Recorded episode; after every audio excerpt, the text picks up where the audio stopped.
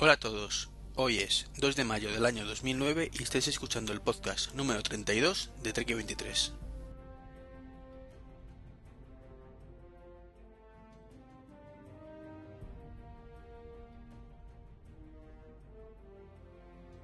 Ya estamos, ¿no? Sí, estamos. Bueno, pues aquí estamos una semana más con, con dos personas que ya seguro que conocéis todos. Por un lado tenemos, por un lado tenemos de nuevo a Mitch de Friqueando, buenos días. Hola, buenos días. Y por otro a Emilcar. Hola, buenos días. Buenas. Bueno, pues muchas gracias a los dos de nuevo por estar aquí. Nada, hombre. Y si os parece bien, empezamos. Eh, bueno, hay una cosilla que siempre pregunto. Lo que pasa es que en tu caso, Mitch, me parece que se me fue la pinza el primer día y no te pregunté. Así que aprovechando, pues ya lo, lo contesté los dos un poquillo. Eh, ¿Cómo entrasteis en el mundillo Apple?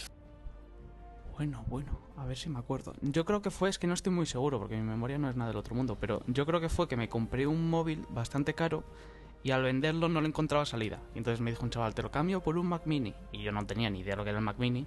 Y, y bueno, pues, pues nada, dije, ah, pues mira, es un ordenador pequeño y cuando a mí me vio un poco pedales, pues lo cambié. Y era de los primeros, era un G4 1.25 con 256 megas de RAM. Y lo probé y me gustó, me gustó, me gustó. Y nada, el, el ordenador viejo todavía lo tengo ahí guardado.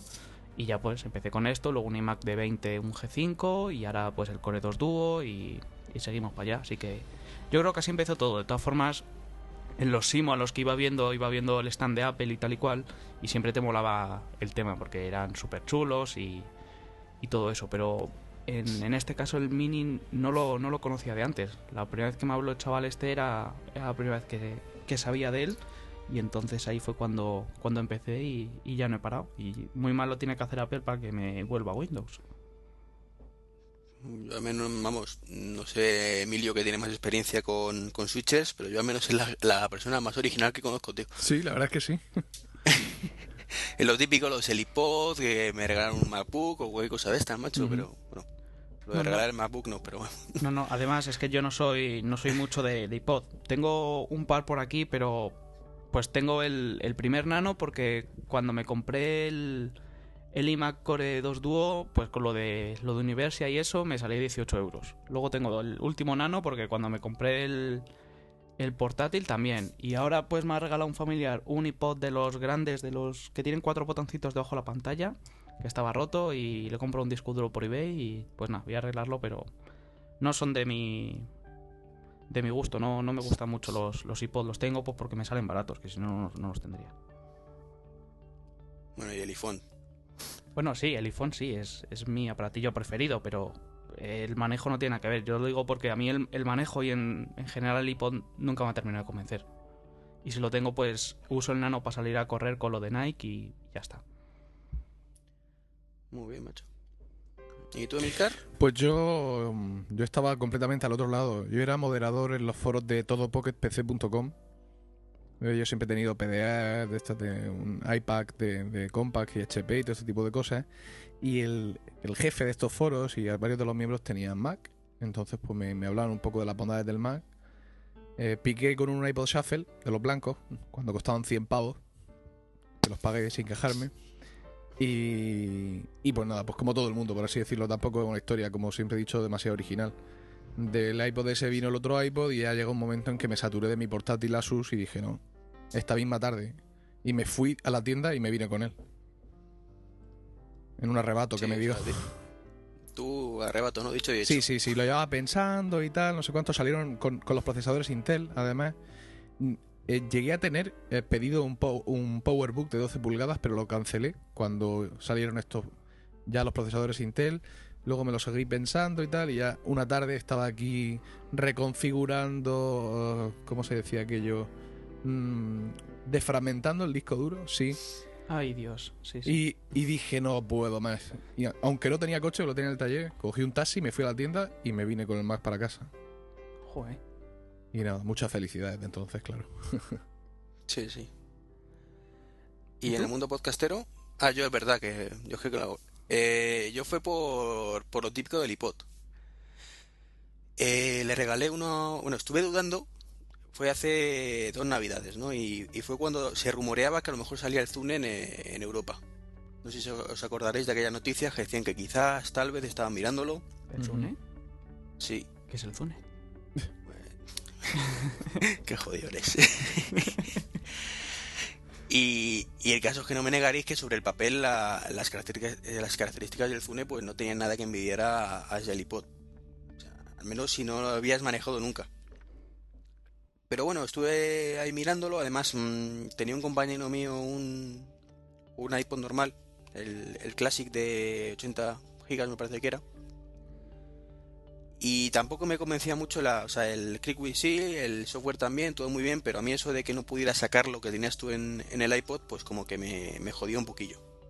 Sabéis que son esas cosas negativas que trae que luego te acostumbras y dices, bueno, es lo que hay, ¿no? Pero que, que cuando pierdes el ordenador, por cualquier motivo, en este caso a mi compañero pues se le jodió el disco duro y tuvo que, poner uno nuevo y lo, se las dio putísimas para rescatar sus fotos. Pero bueno, al final pues me animé, le compré el nano a, mi chica y lo típico, que al final me gustó más que a ella. Me puse ahí a trastear, a juguetear un poquillo con él. Eh, a través del nano descubrí lo- los podcasts, que me los escuchaba en el, en el PC, pero con el, con el iTunes evidentemente. Y luego pues mi cuñado me empezó a picar un poquito con el iPhone, que en aquel momento no existía App Store ni existía nada, y yo lo veía con un poquito ladrillo. O sea, una cosa que sí muy bonita, el interfaz chachipiruli, pero poco útil, en comparación con una PDA que tenía en ese momento. Entonces, investigando, investigando, empecé ya, pues como digo, a escuchar Puro Mac, eh, el podcast de Milcar, eh, que más había por ahí en aquel momento, el de 412.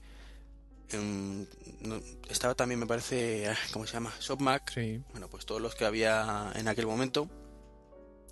Y te empieza a picar el gusanillo, ¿no? Ya llegó un momento que me convencí completamente del iPhone. Ya era una cuestión no de sí o sí cuando saliera en España, porque además ya se sabía que iba a ser 3G y esas cosillas. Y me, me he perdido. Que eso me vas a por leer. Ah, sí, eh, bueno, el caso es que investigando un poco ya con el tema de puro Mac y tal, pues me empecé a picar un poquito con el iMac. El, el hecho de, de que hablaran también de él, o que hablarais todos los podcasteros en aquel momento de, de los, de los ordenadores, pues me empezó a llamar un poco la atención y llegó un momento en que decidí, digo, bueno, si el iPhone funciona tan bien como dicen, el próximo me, me pillo el, el ordenador. Pero sale, hubo una renovación en mayo fui al corte inglés, vi en oferta el modelo anterior y me lo traje ese mismo día. También un aquí te pillo, aquí te mato. Poco original y muy larga la historia, lo sé. es que me enrollo mucho. Me podéis cortar cuando queráis, ¿eh? hay confianza. No, no, hombre. Pero es una cosa curiosa lo del, lo del tema iPod. Bueno, digo curiosa porque a mí nunca me han, me han gustado mucho, pero es que un montonazo de gente eh, se hace de, de Apple a través del iPod. O sea, un aparato que reproduce música te incita a comprarte un ordenador que funciona de manera totalmente distinta. Sí, pero porque funciona tan bien que dices, bueno, pues si funciona esto tan bien, ¿por qué el resto no va a funcionar bien? Vamos a probarlo. Yo creo que no, no es solo el iPod, es también iTunes, aunque la versión para, para PC no funciona tan bien como la de como la versión para Mac, pero esa nueva idea, ¿no? Ese incluso el hecho de que te de que te fuercen a ser ordenado porque usar eh, iTunes es entre comillas ser obligado a disponer tu música de una manera de la que generalmente antes no, no lo teníamos. Entonces, digamos, el, el hecho de que te obligan, de que pasas por la piedra y de que mm, te encuentras bien, por así decirlo, eh, con ese sistema, pues es lo que te hace mirar un poco más allá. Bueno, aunque también hay que decir que iTunes requiere su, su tiempo para tenerlo a punto y Hombre, ya te digo. ordenado y eso. Yo en Facebook me, me he hecho fan de, de yo me he matado a ordenar mi iTunes. Ah, sí, lo Sí, hay. sí, lo hay, por supuesto. Qué guapo. Qué guapo. Pero es, es común porque lo miras en, en algunos foros y es, me cago en el iTunes, el, el iPod no me deja hacer no sé qué, no me deja hacer no sé cuánto. Y es como, tío, pues tírate dos horas o dos días, depende de la música que tengas, y te lo ordenas, que luego es una pasada. Es que dicen, joder, es que el arrastrar y soltar, bueno, que puede ser cómodo al principio, pero cuando tienes 30 gigas, es, es imposible. No me pero puedes seleccionar los 30 gigas y arrastrarlos ahí dentro. Ya, pero es- no es nada cómodo. O sea, es más cómodo ir seleccionando la lista de reproducción, le das al botón, te piras y ya está. No tienes que estar. Ah, ahí. dices, dices para sincronizar. Sí, sí, y para. Ah, creí que decías para ordenarlo. todo. No, yo la verdad es que me puse con el iTunes a ordenarlo, pues como a los dos meses de haber comprado el iPod a, a mi novia. Directamente, como vi que el tema. Además, yo siempre he sido muy de caratulitas y cosas así, y me puse a agregar todo lo que me había agregado anteriormente en el Windows Media, que eso sí que es una castaña pilonga. Windows mierda. Sí, eso. No sé si os ha pasado, pero metéis la carátula lo- y ponéis el nombre de las canciones. A las dos horas de pronto volvéis a mirar lo mismo y ha perdido la carátula y las canciones. Sí, sí. O sea, yo me desesperé. O sea, para ordenar toda mi biblioteca ahí metida, me desesperaba porque es que no sabía cómo cambiarlo ya. Y Yo como mm, lo que escucho es música, música clásica, al igual que, que mis amigos, tengo uno que es un caso extremo de, de orden en iTunes, porque bueno, nosotros usamos el campo compositor, claro, que es un campo que en la música moderna no es muy relevante. Entonces este hombre en el compositor pone entre paréntesis la fecha de nacimiento y muerte y el lugar de nacimiento y muerte. Ojo. Qué jefe. Y luego, en, en el apartado de, de lyrics, de las letras, ¿no? Como lo, lo- sobre todo lo que este amigo mío escucha es música del Renacimiento, que es música que música para, para voces, para coro, donde solo hay cantantes, no hay generalmente más, instrumentos. Escribe en el campo de la, de la letra de la canción, escribe el nombre de los cantantes que cantan esa pieza en concreto. Porque se los conoce a todos los cantantes medio famosos ingleses y tal que graban discos de este tipo de música. Se los conoce, bueno, nos los conocemos a todos. O sea que, que iTunes da. Es un caso extremo de orden. Sí, sí, sí. Ese, ese hombre es mi nuevo ídolo, tío. No, es increíble. Y, y aparte hay una hay un campo, lo puse una vez en el blog, que se llama grupo en, en la ficha. Y ese campo grupo está hecho para la música clásica. Es decir, para, por ejemplo, tienes la novena sinfonía de Beethoven, que tiene cuatro movimientos. Pues tú a cada uno de los movimientos le das el nombre que tiene, pues, largo, alegro, ah, no sé qué. Y en el- la parte de grupo pones novena sinfonía de Beethoven. Y esa es la manera correcta de tener ordenada la música clásica. Joder. El problema es que grupo y autor son dos campos que no se sincronizan con ningún iPod. Con lo cual es un esfuerzo que haces pero para casa. No te lo puedes llevar a la calle. Sí, es un poco curioso que no te deje esa opción en los iPods. Mm. Que ya que te aparece un campo de búsqueda tan amplio, pues que te, te dejará todo- todos los posibles campos de búsqueda. Bueno, quizás con el, en el caso del iPhone y el iPod Touch, con el 3.0, con el Spotlight, a lo mejor hacen algo de eso. Pues a ver, sí, porque sería muy interesante. Aunque no te deja a lo mejor buscarlo de forma implícita, sí que puedas decir, decir, si busco Beethoven, por ejemplo, lo que dices tú, la novena sinfonía, pues que te lo localiza ahí en medio de todo lo que No, no, tengas. a- autor sí te deja, perdón, me, me he confundido. El, el campo de autores sí, sí está disponible. Pero cuando tú estás escuchando una pieza, eh, eh, una, una pieza que ya está sonando, es decir, tú coges un disco y le das a reproducir. Eh, mm, no sé si recordáis que los iPods con ruedas le vas dando al botón y van apareciendo pues la puntuación, la letra, la portada, todo Sí. esto. En, en ningún momento, en ningún momento aparece, aparece el autor. Y en el y en el iPod Touch y iPhone pasa exactamente lo mismo. Es decir, tú tienes la canción reproduciéndose, ves el nombre del disco, ves el nombre del intérprete. Eh, si pulsas el botoncito este arriba a la derecha, pues ves la puntuación que tiene y puedes ver la letra, pero en ningún momento te aparece el nombre del autor. No, si te va a tener razón al final la cae cuando dice que los autores están relegados en este, en este mundo. Luego tocaremos las gallas ya a tope. Ya. Eh, a vosotros nos pasa a veces que tenéis un álbum. Me, me voy a quejar un poco, que luego Venga, venga, que venga. no me quejo. Sí, sí, sí, ahí estamos. Que, que os aparece, tenéis una lista a lo mejor de 15 canciones y os la divide el jodido en dos discos y tenéis todos los datos iguales. Mm. Sí, a mí, a mí sí me ha pasado.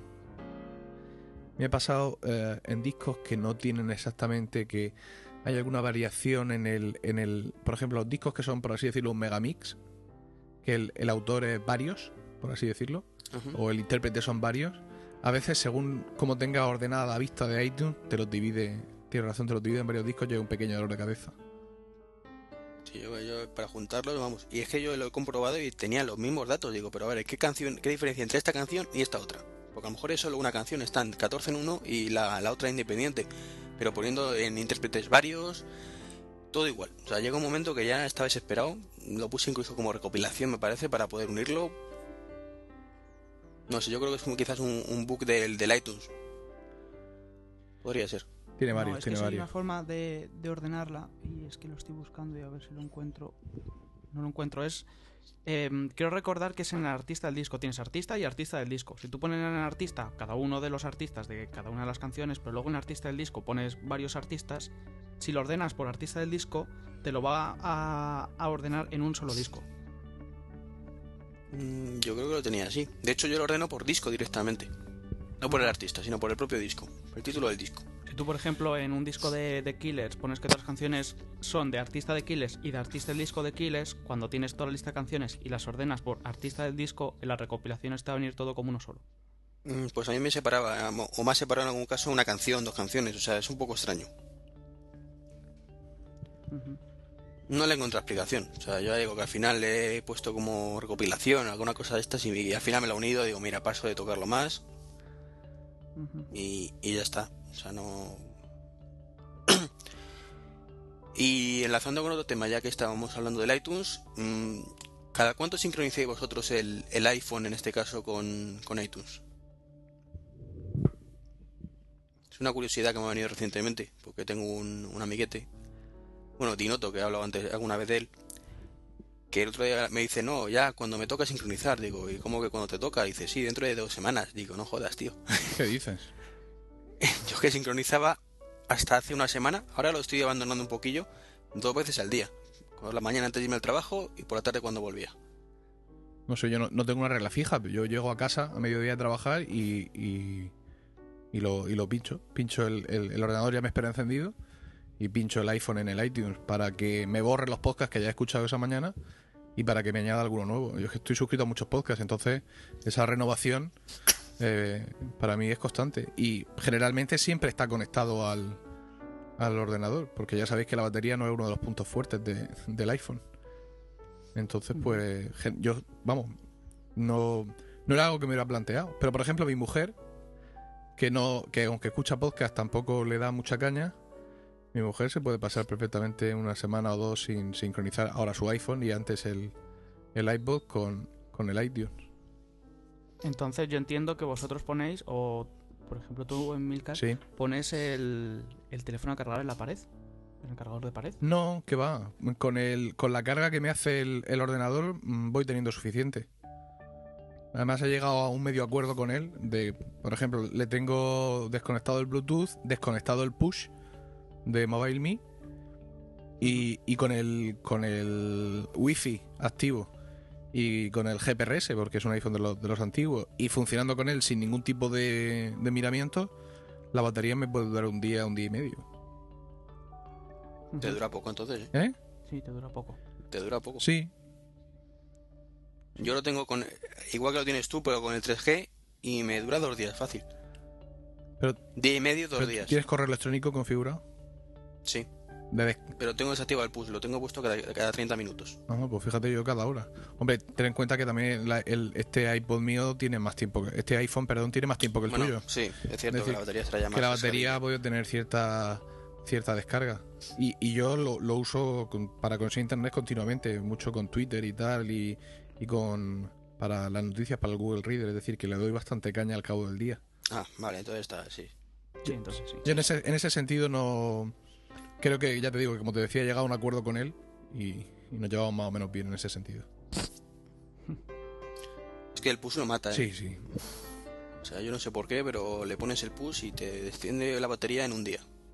Es, es, Un 50% es fácil. exagerado. El, el otro día eh, mi mujer se dejó el iPhone en casa y entonces pues para pequeñas comunicaciones para pequeñas comunicaciones íbamos a usar el, el correo electrónico, la cuenta de MobileMe, entonces lo puse en push, el, el móvil para que me avisara.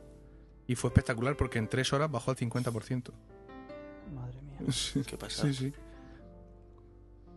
Joder, con razón los de Apple no quieren hacer las aplicaciones en segundo plano. Si no, enciendes el móvil, pones el pin y ya te dice, oh, sin batería. Sí, Sí, pero lo quieren hacer con push, que gasta todavía más. No creo que gaste más que, que en segundo plano nativamente. No, parece claro que es un tema que no tienen resuelto. Eh, pero ni ellos ni nadie, ¿eh? porque también las BlackBerry, estas últimas con pantalla grande, también tienen bastantes problemas de rendimiento. Bueno, y los Windows Mobile, eso ya es el festival. Dejas a- dos cosas en segundo plano y cuando te vas a dormir ya es que está fundida. Mm. Sí, suele activar un GPS como, como os ha dicho muchas veces, pones el GPS y dos, tres horas y llega. Con el Windows Mobile hablo. Sí, sí. No, sí, ya conté yo mi, mi experiencia con la, con la Diamond, que es que no duraba ni un día. No, si realmente, a ver, la, la batería del iPhone dura poco. Mm, Sí, vale, dos días mucho bueno un móvil. Pero para el uso que le damos, es que es completamente razonable. O sea, es que no puedes meter ahí una batería nuclear para que te dure toda la vida. Mm, Yo siempre lo he dicho. O sea, yo, por ejemplo, en mi caso, eh, con que me dure hasta que me vaya a dormir, me vale. Porque yo llego a casa y a la hora de, dormir, siempre que está la batería en rojo, lo conecto al, ordenador, se me sincroniza y, y listo. Yo, en mi caso, no pido más. Comprendo que hay gente que se va de casa y se va de viaje de negocios y tal, y sí, lo entiendo. Pero yo creo que es razonable que, como mínimo, a, a plena carga, haciéndole muchas cosas, te tenga que durar por lo menos 24 horas. O por lo menos que te llegue hasta la noche para mientras duermes ponerlo a cargar. Sí, sí, eso lo cumple. Menos cuando se le va la pinza, que supongo que os habrá pasado alguna vez, que empieza a bajar, a bajar, a bajar y eso no para de bajar hasta que no se queda a cero. ¿O no os Ah, ha mira, pasado? Ya que estamos hablando, bueno, no, no me ha pasado. Ahora, ahora os comento una cosa. A mí no me ha pasado Ah. nunca eso. Lo que me ha pasado es jugando que hay algunos juegos que la batería vuela. Pero es que vuela auténticamente. ¿Qué, qué ibas a decir? Perdona, que... Ah, que... mm, se me ha olvidado. ah, sí, sí, sí, sí, sí. Que... em, es que... Bueno, ya comenté que le regalé, un MacBook de los negros a, mi novia y tal. Y era una cosa referente a la batería de- del iPhone. Porque en el MacBook negro, cuando tú lo, lo estás usando y, te, y se te pone en reposo porque no le queda batería, si tú lo dejas 6 horas más, se acaba la batería del todo. O sea, esa batería reserva se la pule. Y entonces, en el iPhone eso llega a pasar. O sea, yo cuando se me queda sin batería y le doy al botón de encender o al otro, me sale como que necesita cargarse. O sea, si yo lo dejase muchos, muchos días, ¿llegaría el momento en el que no haría ni eso? ¿Aún no lo ha probado? Debería, ¿no? ¿Sabéis algo? No. Yo, a mí me, me ha pasado mm, me ha pasado alguna vez algo que indica que pues, se puede dar esa situación y es que el, eh, el iPod Nano de mi mujer, como ya, como ya os digo, ella pasaba mucho de sincronizarlo con iTunes y claro, y tampoco lo cargaba. Ha llegado a estar en unas circunstancias tales que no te permitía conectarlo al ordenador porque el esfuerzo que tenía que hacer de batería para recibir la conexión USB era superior a lo que podía y hemos tenido que ir a hacerle una carga de- desde el cargador antes de poder sincronizarlo ya que termine de cargarse en el ordenador. O sea que, de todas formas, son unos experimentos un poco peligrosos, ¿eh? Quiero decir que siempre se ha dicho que lo peor que le puede pasar a una batería eh, es dejar que se agote totalmente. Que ese tipo de viajes no le, no le viene demasiado bien a la batería. Sí, lo que pasa es que en el caso de, del de, de tu mujer con el iPod, no deberían permitir Apple que eso llegue a ocurrir. Me explico, o sea, que se te quede el dispositivo con cero batería es algo relativamente eh, común. En el caso del nano de mi chica ha pasado también alguna vez y, y lo mismo que te pasó a ti, que no cargaba ni a la E3 conectándolo al ordenador. Pero es que recordemos que no te viene con ningún cable para conectarlo a la pared. Entonces Claro. debería ser capaz el dispositivo por sí mismo de a la mínima cargar. O sea, está recibiendo alimentación, no entiendo por qué no es capaz de, cargar. había caído en eso. Es que no tiene ningún botón de apagado, así que no lo pueden evitar de ninguna forma. Tiene el botón de reposo, pero apagarse, apagarse del todo no se llega a apagar. Ya, pero si el tema es que no es comprensible que si tú lo conectas al USB no tenga fuerza el, el cacharro como para arrancar.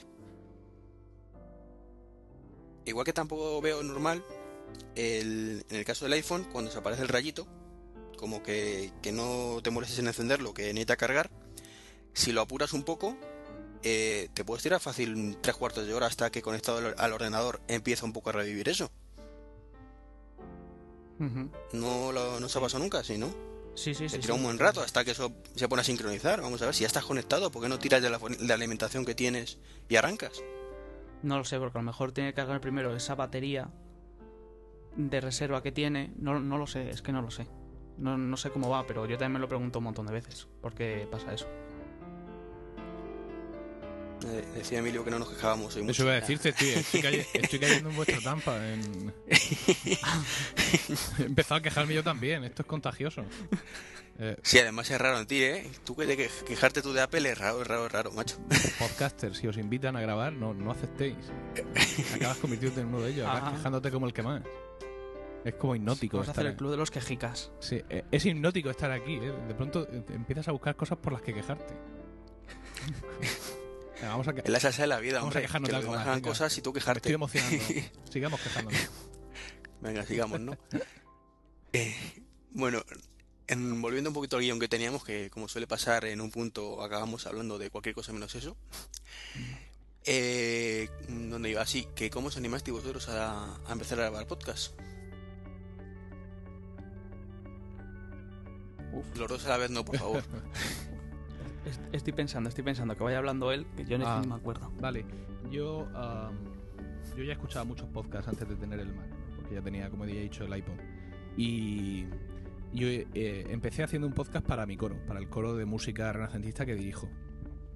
Y llevaba ya dos o tres números. Y entonces pues pensé, pensé que quizá podía aportar algo, algo original, que es un poco mi obsesión al tema de los podcasts para, para Mac, y pues ahí inicié. Pero fue antes el, podcast para, para eso, para la música renacentista, antes que el podcast para, para, digamos, para lo que es el blog y el Mac y todo esto. Y pues eso, ha pasado por varias etapas y ahora la verdad es que me encuentro bastante cómodo con, con cómo lo estoy haciendo. He tenido momentos de duda, de zozobra y tal, pero bueno, ahora estoy estable, más o menos consigo sacar uno al mes, que es mi objetivo, y nada, muy feliz. No es tu caso, es un poco particular, yo creo, porque siendo, eh, o sea, si hablamos de puro Mac o Magníacos, pues son podcasts de actualidad, pues que han tenido un éxito rápidamente porque es todas las semanas y es actualidad. Pero tú has tenido muchísimo éxito siendo un podcast muy personal, además, o sea, que tiene muchísimo más mérito. Bueno, en, el último me he dado cuenta, después de escucharlo, que me he macniacizado un poco, ¿eh? Porque la sesión, la, la, la sesión, perdón, la sección de actualidad que hago al principio, que es un breve comentario, la he hecho más largo de lo, habitual. Estoy, estoy transformándome. Pero bueno, mm, es que mi, idea... Mira, a mí me gustaba mucho el podcast de 412. Yo en realidad no, no soy más que, un copión. Eh, a mí el blog me lo inspiró Think Wasabi y el podcast de Apple un poco 412. Me gustaba mucho porque mm, tenía secciones que son que son eternas, es decir, tú puedes escuchar muchos números de 412 en cualquier momento de, de- de- del espacio y del tiempo que no se ha pasado de moda, mientras que un podcast que está centrado en la actualidad es un podcast que nadie va a volver a escuchar años después. Yo tengo algunos podcasts de, de, de 412 y de algunos más en una lista que tengo de podcast legendarios que, lo- que los tengo, atención, grabados en un CD y me lo y los llevo llevo en el coche en plan podcast legendarios 1, podcast legendarios 2. Entonces me, bueno. me gusta esa idea de poder hacer un podcast en el que, que la gente dentro de, no sé, pues yo qué sé, de, de meses o quizá de algún año pueda decir, oye, voy a escuchar otra vez aquel podcast en el que hablaban de cómo, yo qué sé, de cómo era Steve Ballmer o, o, yo o de cómo se les ocurrió la idea de, del iMac lamparita o... Esa, esa idea me seduce bastante, el poder hacer algún tipo de contenido que sea más duradero en el tiempo de lo que es la mera actualidad.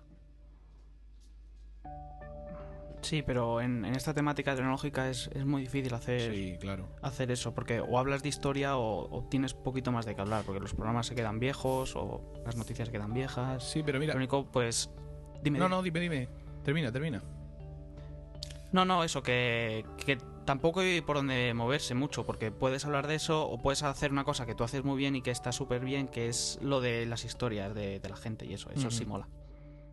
Eh, te, decía que tenemos la suerte de, estar eh, centrados, de- por decirlo de alguna manera, centrados en una materia que es Apple, que es una empresa con, con muchísima mitología a su alrededor. Yo estoy comprándome recientemente algunos libros que, que hablan sobre la empresa y, y- y es muy interesante. Mm, No nos hacen, por muy friki que seamos aquí, ¿eh? o por muy friki que sea yo, por mucha gente friki de Apple que podamos conocer aquí en España, eh, bloggers, podcasters y tal, no nos llegamos a hacer una idea de lo que es esto. Es que hay gente en Estados Unidos, y no poca, para las cuales sus vacaciones es la Macworld de San Francisco de enero. Y se van para allá y duermen en la furgoneta y se tiran allí toda la semana cogiendo todo tipo de merchandising, de regalos, de un lado para otro. Eh, todas estas, esas fotos que hemos visto alguna vez de gente que se tatúa la manzana en tal parte o que no sé cuántos, todas esas cosas existen de verdad. O sea, es una cultura que va mucho más allá de lo que es simplemente el uso de la tecnología. Entonces creo que esto afortunadamente da para, para muchos contenidos de este estilo, ¿no? De los que te digo, de contenidos que te apetece escucharlo en un momento dado. Por ejemplo, los documentales estos, estos que han salido hace poco, ¿no? No sé si habéis tenido oportunidad de verlo o, o sabéis de ello, el Max Sí. Heads y Y el otro, con tu Macintosh. Sí, estos, esta- este tipo de documentales mm, los vas a poder ver siempre. Porque siempre, eh, aunque hable- estén hechos en un momento concreto y tomen la realidad Apple de ese momento concreto, pero en realidad gran parte de su contenido es, no sé si decir inmortal o eterno o, o más, más duradero en el tiempo, ¿no?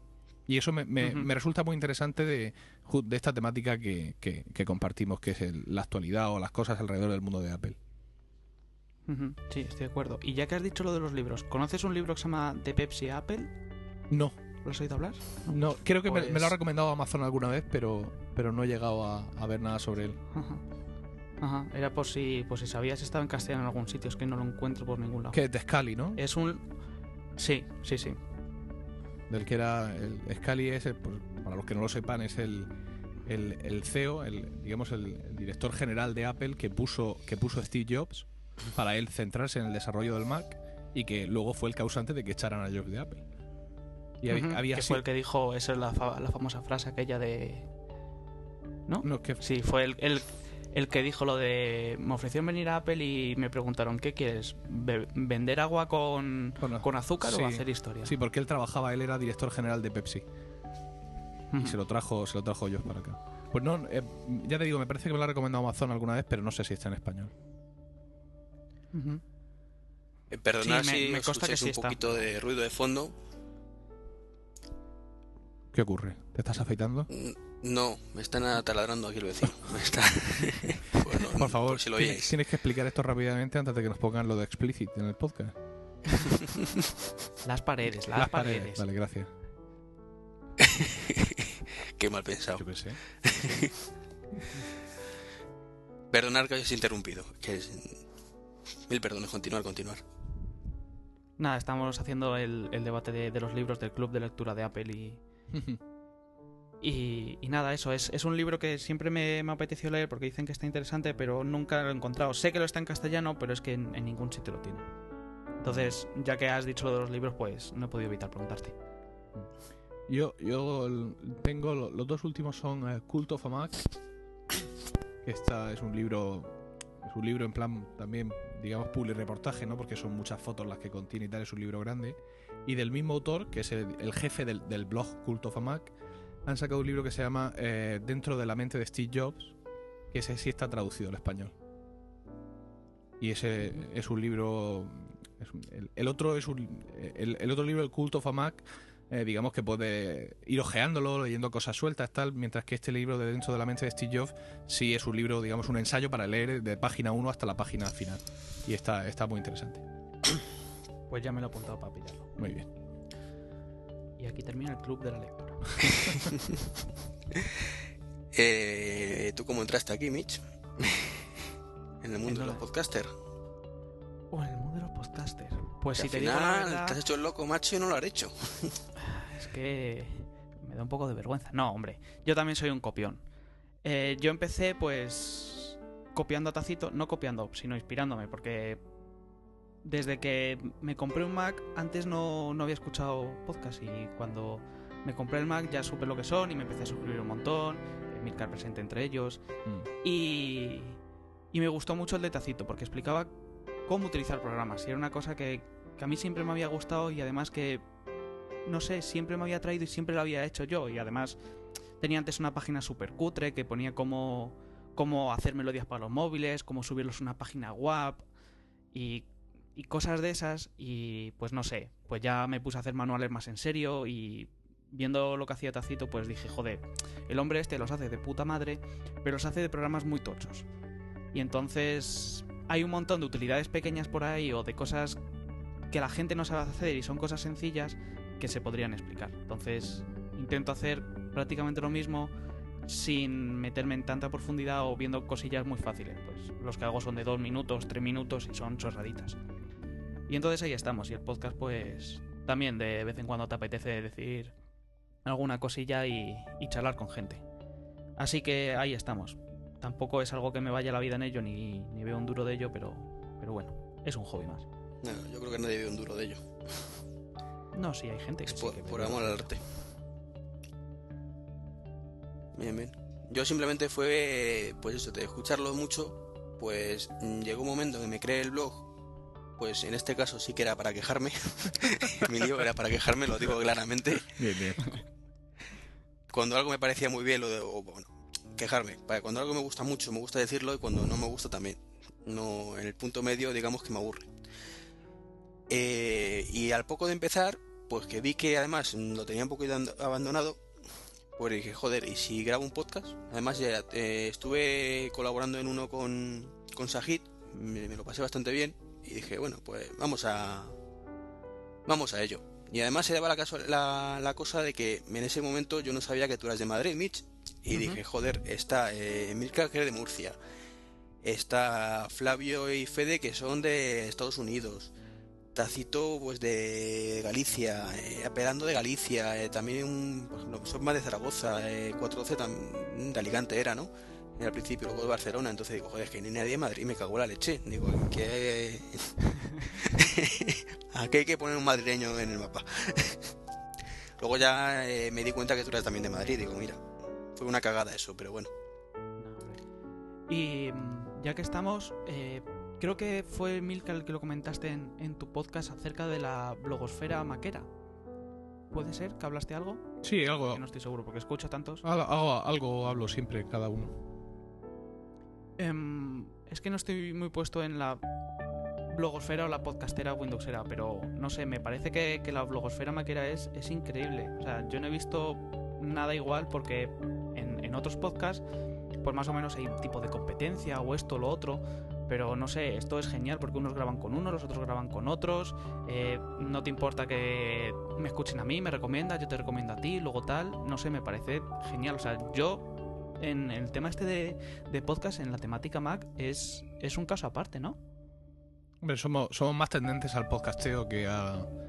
Que, que los usuarios de otras plataformas y por, por, eso, por iTunes, por el iPod y por todo este tipo de cosas. Es decir, no hay otra plataforma en la que por defecto te vaya a aparecer en un momento dado la palabra podcast delante de, la cara. Y pues eso siempre, siempre te hace siempre te hace reflexionar sobre qué es eso, qué es lo que puede llegar, qué es lo que puede llegar a ser. De todas formas, mmm, no sé, eh, creo que lo, lo, los usuarios de Windows en ese sentido, eh, mm, hay, hay, poca gente que, que, pese a ser usuario de Windows, defienda mucho la plataforma Windows, ¿no? Entonces, pues yo no conozco ningún fanático de, ¿sabes? De, de, Bill Gates ni de ninguna cosa de estas. Y yo cuando era usuario de Windows tenía una cosa muy clara y es que las, acusa las acusaciones de monopolio y todas estas cosas me parecían chorradas. Yo creía que Windows se había posicionado muy bien en el mercado y que si la gente, la mayoría de la gente lo prefería, lo tenía que usar, pues por algo sería. Y, lo sigo pensando, ¿no? Y en ese sentido, pues admiraba un poco su modelo, su modelo de negocio. Ahora lo admiro un poco menos. Pero creo que es una compañía que incluso entre sus más fieles no provoca tantas adhesiones y tantos entusiasmos como pueda hacerlo Apple o incluso Linux. Sí, sí, estoy de acuerdo. Hombre, yo sí conozco algún fanático, pero fanático, fanático. Y bueno, joder, pues no sé, me parece bien que cada uno le guste lo que le gusta.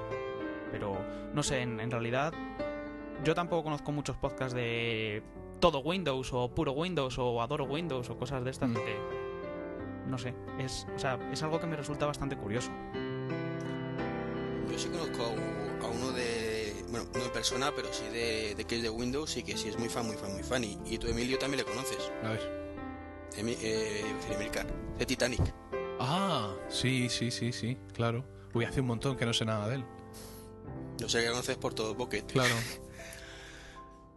y sí que es fanaférrimo ¿eh? de, de Windows y lo defiende a muerte.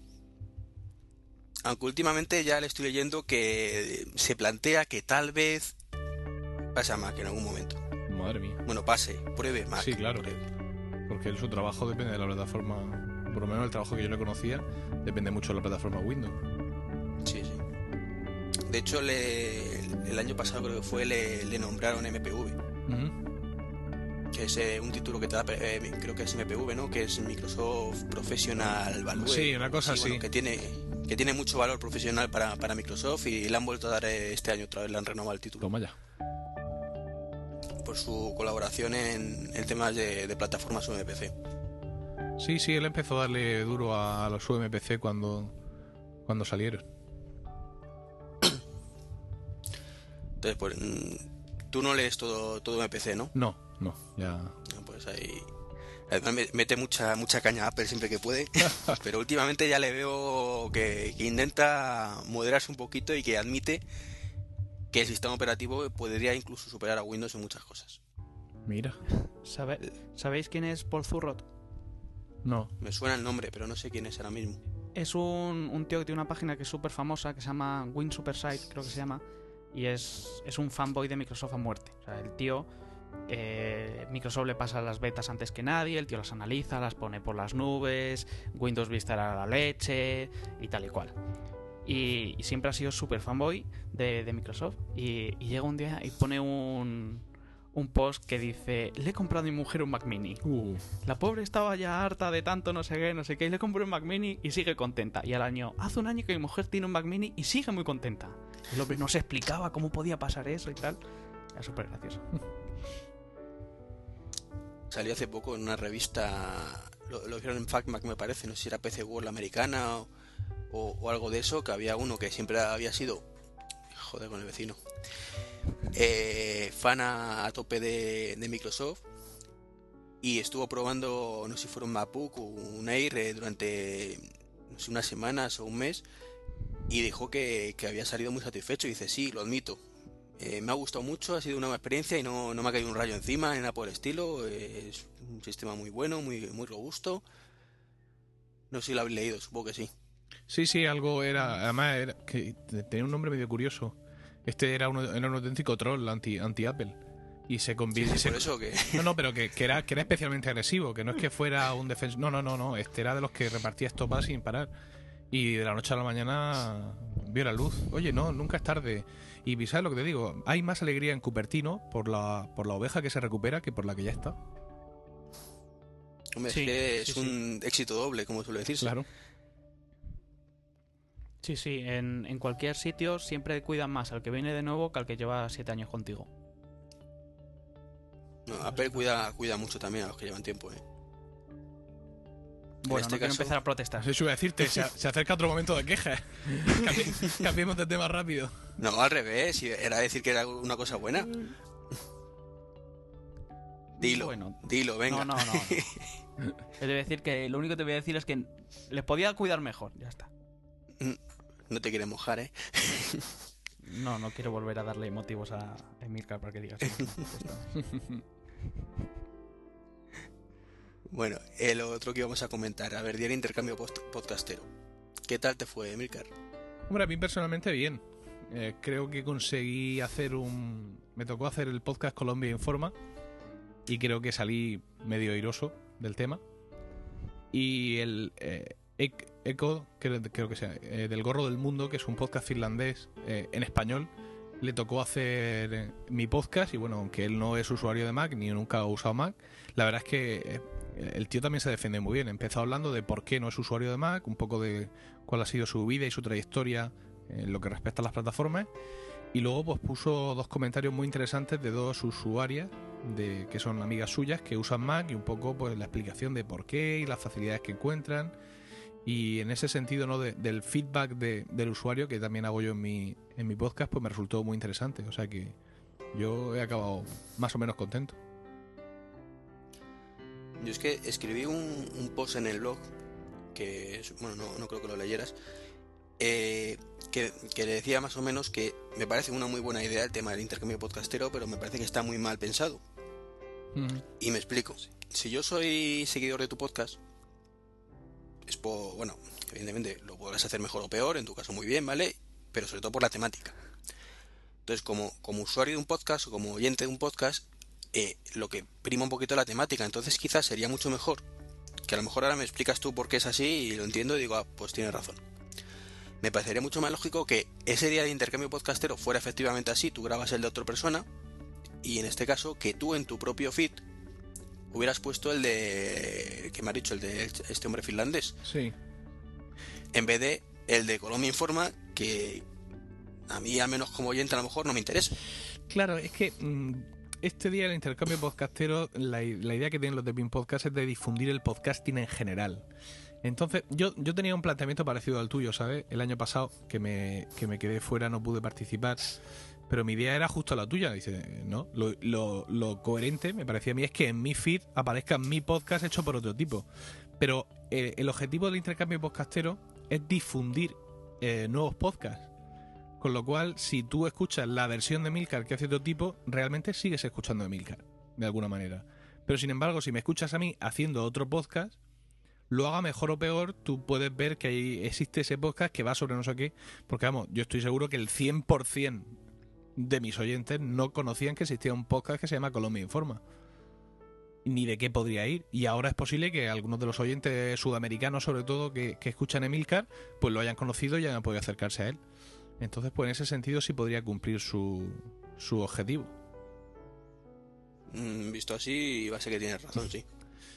Hombre, siempre se puede tirar por la calle en medio y en tu feed poner. Los dos, claro. Claro. Sí. Claro, eso sería lo suyo. Sí, lo que pasa es que mm, eh, ahí va, digamos, la otra parte del interés. Y es que yo le digo a, mis oyentes que si quieren escuchar la versión de Midcar que ha hecho Fulano, que vayan a su feed y que vayan a su blog. Y entonces también difundes el, el podcast o, el trabajo, digamos, habitual del otro tipo. Eh, yo, yo el, el fallo, entre comillas, que le veo a lo del intercambio podcastero es que creo que tendría que hacerse dentro de un entorno más controlado. Porque ha pasado este año y otros años también ha pasado que hay gente que no lo hace. Sencillamente. O sea, que tú haces el que te toca, pero nadie hace el tuyo, ¿no? No, eh, este año ha sido. El año pasado eran intercambiados, es decir, el año pasado, si yo hubiera participado, por ejemplo, yo hubiera hecho el gorro del mundo y el gorro del mundo hubiera hecho el mío. Pero este año eran encadenados. Es decir, yo, Ujú. ya, yo hacía uno y el mío lo hacía otro y ese hacía el siguiente. Y ha, y ha pasado el año pasado y este año también que eso, que tú haces lo que te toca, pero que hay otro tío que no lo hace. ¿Por qué? Pues porque digamos que de pronto, en el- cuando se convoca los intercambios podcasteros, aparecen podcasts de debajo de las piedras, podcasts de los que nadie ha oído hablar y que son aceptados, por supuesto, pues dentro de, de un buen rollo podcastero, por así decirlo, más o menos estándar, pero tú realmente no sabes quién es esa gente, ni si son formales o lo dejan de hacer. Entonces No. te ves tú haciendo el podcast de, yo qué sé, de un podcast especializado en desinfectantes industriales, te, te dejan los cuernos para hacerlo y luego resulta que al otro fulano de no, sé dónde que le tocaba hacer tu podcast, pues pasa de ti. O que le haces tú el tuyo y el tío ni se mete, ni te hace un comentario, ni te envía un email, oye, muchas gracias, te ha quedado bien, tal. Nada. Cero feedback. Entonces, bueno. Pero bueno, van, creo, no sé si van dos o tres ediciones, hay tiempo de perfeccionarse, no, no voy a quejarme más. No, claro, de las, de las cosas estas se aprende, ¿no? Evidentemente, cada, cada año lo mejorarán un poquito más, se darán cuenta de lo que falla y el siguiente lo mejorarán. Mm. No te, te has vuelto a quejar, ¿eh? Sí, es cierto. Te estás contagiando del todo ya. Me estés cambiando. Eh, Estamos sacando la cara oculta de mí. Total. Oye, ¿y lo del, del maratón este de podcasting que hay ahora, de qué va? Es que no estoy muy informado. Yo de eso ni idea. No, no, no lo he. No lo no, no sé de qué va, no. He escuchado algo, pero no, no le he podido prestar atención. Eh, lo que tenemos aquí, que, joder, llevamos, eh, ¿cuánto llevamos ya? Joder, casi 50 minutos grabados y hemos tocado tres puntos, ¿eh? Cuatro puntos del guion. eh, ¿Qué es eso de soy fan de no tengo iPhone? Pues tampoco, a mí me llegó el email, pero lo borré. Quiero decir que. No, yo, yo no, no, no quiero decir que no sigo el podcast de No Tengo iPhone, entonces parecía que era algo, algún tipo de homenaje que le hacen a Roberto y tal. Es la sensación que me dio. Pero. Pero vamos, ni idea. Nada, nosotros estuvimos haciendo teorías de la conspiración y, y teníamos más o menos tres corrientes de opinión. A ver si te lo saco por aquí y te digo cuáles eran. La primera era que era una broma. La segunda era que alguien le va a regalar un iPhone a Roberto. Ah. Y la tercera era un hacker que le va a juanquear el blog. Así que, ¿cuál votarías tú de estas tres? La, la segunda porque es la que más mola. Con diferencia. De todas formas, eso, tampoco mal rollo, ¿no? Que alguien, aunque sea de buenas formas, evidentemente, que a lo mejor, que evidentemente no creo que sea nada malo, eh, pueda centrar algo sobre ti sin contar contigo en un momento dado. Mm. Al menos a mí me daría un poquito de mal rollo, hombre. Si es alguien que, oye, ¿qué te parece si hacemos esto? Porque me mola mucho tu podcast. Ah, pues venga, vale, hazlo. Pero en este caso, si nadie se ha puesto en contacto con Roberto y ha dicho, oye, te vas a enterar una cosa de lo que hacemos por ti. Acojona un poco, ¿no? Hombre, si es una sorpresa, creo que era a partir de hoy, ¿no? Cuando empezaba lo que. Sí, era hoy, era hoy. Era hoy. Te lo, te lo digo porque Sí, digo, del día 2. digo, si era una sorpresa y él no sabe nada y se lo estamos reventando. No, pero sí sabe lo de no tengo iPhone. lo de fa- soy fan de no tengo ¿Él iPhone. lo sabe? Sí, ¿Y sí. qué dice? En De Twitter hecho- han aparecido mensajitos de ello. Claro, pero ¿y él qué dice? Se lo toma bien, parece ser. que a ver qué es. Si ponéis en el buscador de Twitter el almohadilla soy de fan de, T- de NTI, pues aparece entre los comentarios hay un par de ellos suyos. Sí, parece que hay un usuario. Buscando. Hay un usuario. de- ah, no. Pensaba que había un usuario de Twitter que se llamaba así también, pero. Pero no. Ya está, ya está. No sé qué. Parece ser que ha empezado ya esta mañana. Ya está, ya está. bu- Gracias, Tacito. No sé qué, buenos días. Buenos días, Twitter. En 20 minutos saldréis de la oscuridad. Los soy fan de no tengo iPhone. Joder, qué, qué tenebroso es eso, ¿no te trico?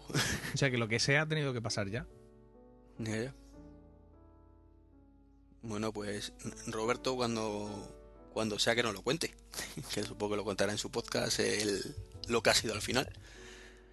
Bueno, Si le han regalado un teléfono estaría bien. eso sería brutal. Me vais a permitir un pequeño inciso. Hoy ya no es día 2 como el resto del podcast, sino es día 4 lunes.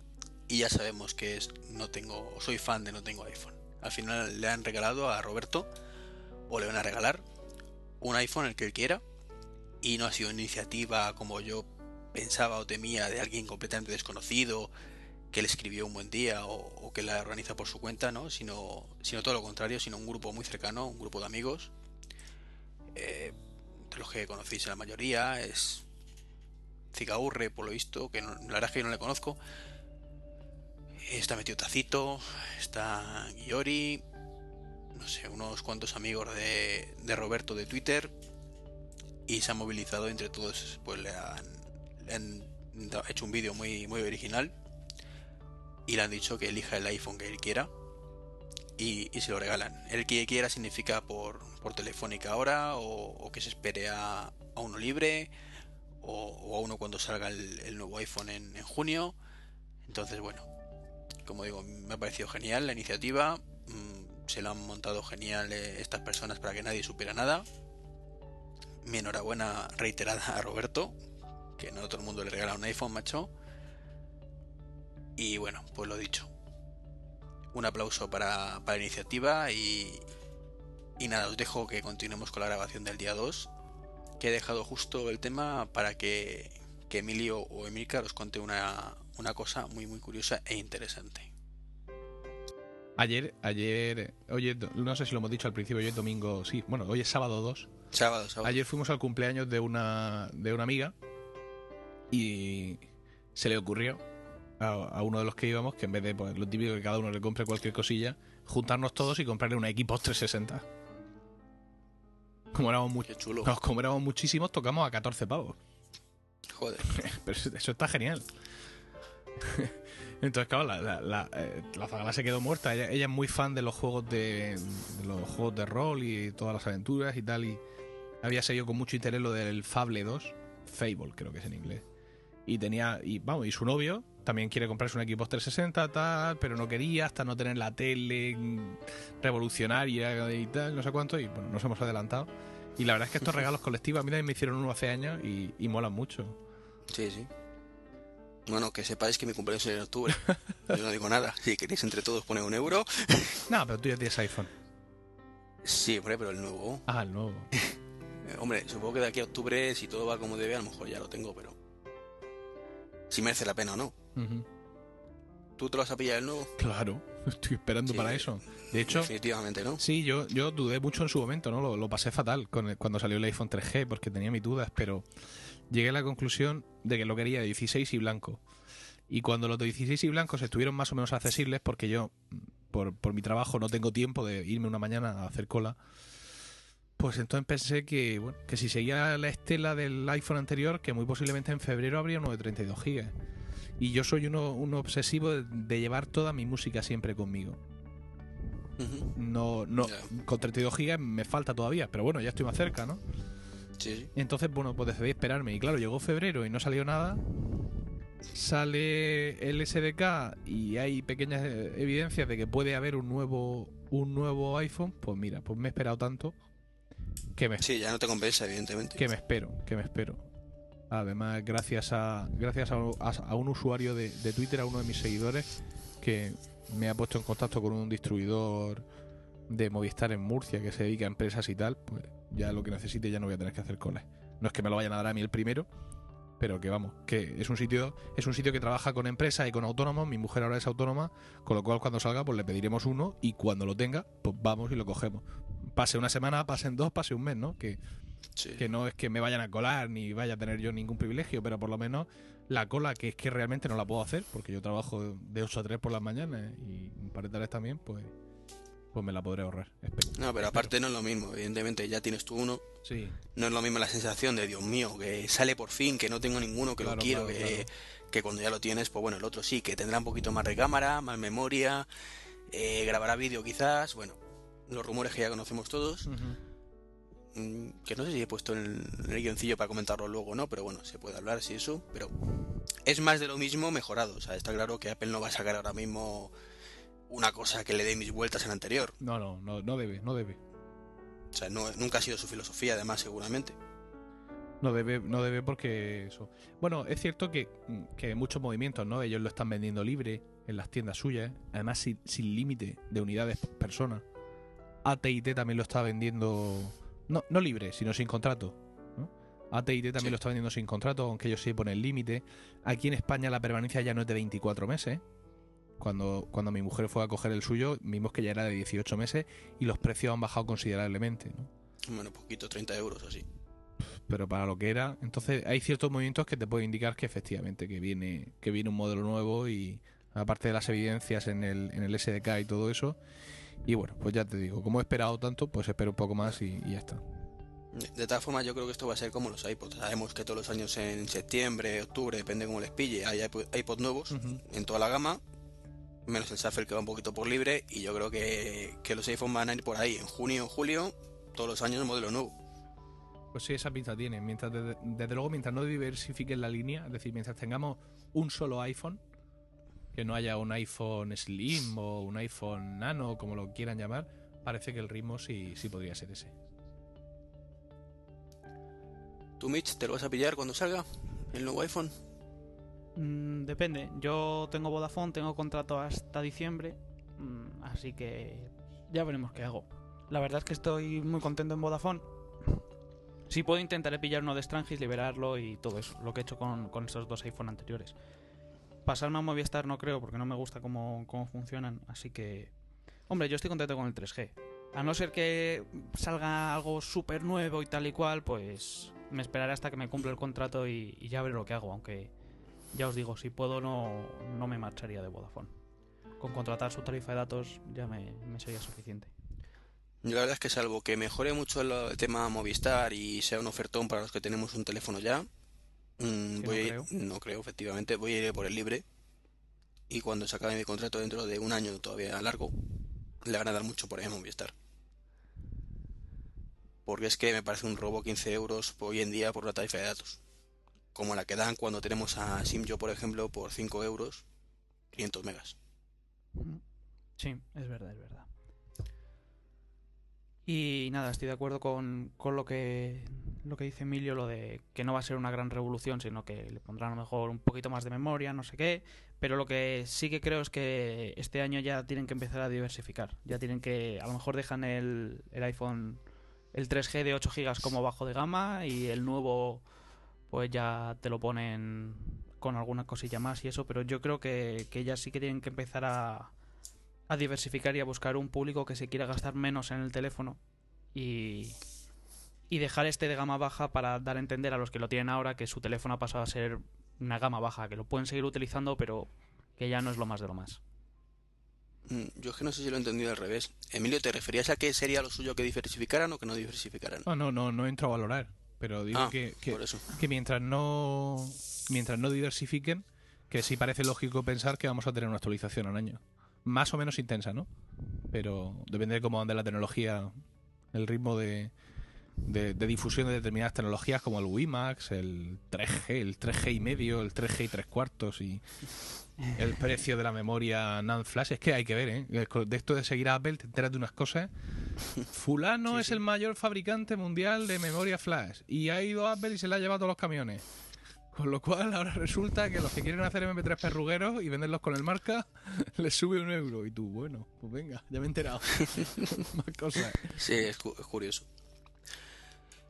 Eh, cambiando de tema un poco, que venga, en las GAE, que sabemos que le queremos todos muchos, habéis escuchado que quieren cobrarnos ahora por la DSL, con lo que es que son unos cachondos, ¿no? Porque nos van a cobrar tres veces por lo mismo. Primero por el ASL por descargártelo, luego por tu disco duro porque lo, que lo has guardado, y luego por supuesto como lo grabas en un CD o un DVD otra vez. Con un par de huevos. Haciendo amigos. Pues sí, yo no sé. Esta mañana eh, había había una noticia que no sé si es alentadora o, o- o todo lo contrario. Y realmente tampoco sé si es de esta mañana. Tendría que haberme fijado mejor. Y es que dice que parece ser que lo que va a aprobar el, el- el Congreso sobre el abuso del ADSL, que no va a ser un juez el que decida si un usuario ha estado, digamos, haciendo determinado tipo de descargas o, o si ha podido hacer un uso mm, no sé si decir la palabra ilegal porque me suena un poco a risa, pero bueno, por entrar un poco en sus términos, sino que va a ser una resolución administrativa. Lo cual, pues bueno, mm, es más o menos la tranquilidad de saber que pueden existir unos parámetros fijos en los que te guste o no, o sea, cuando se apruebe, pues te, te puedes amoldar y tienes algo a lo que siempre recurrir, ¿no? No a la arbitrariedad de un juez que, bueno, en algunos casos pues ya se ha visto que, que, que no son tan ecuánimes como cabría, como cabría de esperar. De hecho, no sé si sabéis que el juez que ha dictado el fallo de este asunto de Pirate Bay, que al final los han Sí. condenado, el juez es miembro de asociaciones pro defensa de los derechos de Sí, autor. sí, sí. Es muy fuerte el tema, la verdad. A ver si consiguen que se repita el juicio porque manda huevos la cosa. Sí. Claro, es como aquí, si, si cogemos, vamos a un juicio porque hemos descargado cuatro cosas del emule y el, ju- el juez es Teddy Bautista. Pues, ¿qué, ¿Qué va a hacer, no? Pues sí.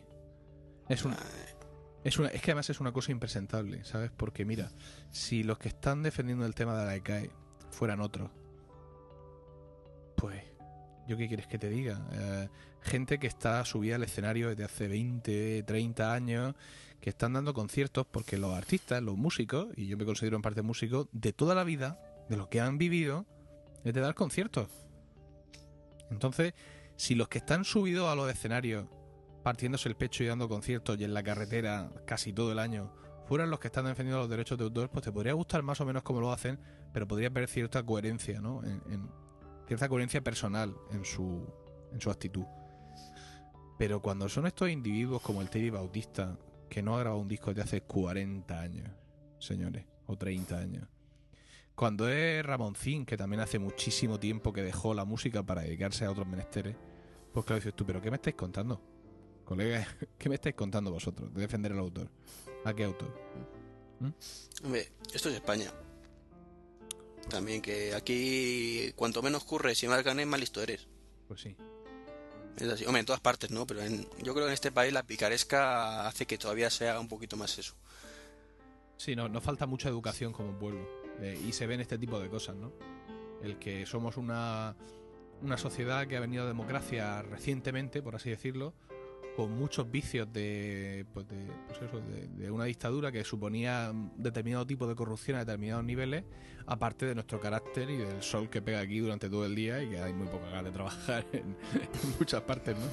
Pero sí, creo que, que necesitamos mm, necesitamos eh, evolucionar en lo que es la educación nuestra como, como pueblo. Y con los sistemas educativos que tenemos no tiene pinta, ¿eh? Que vayamos a hacerlo esto muy rápido. No, la cosa va despacito, sí. No, es así, aquí si tú entras en el autobús y, y ves que el tío no mira, pues mm, mucha gente dice, uy, pues si no mira, pues me paso y, y me cuelo, ya está, y esa es la filosofía que hay aquí. Mm. Por eso en ese aspecto, mientras que hay otros muchos países donde tú el tío mira o no mire, tú eres consciente de que estás haciendo una cosa que, que debe ser así y tú pagas las moneditas.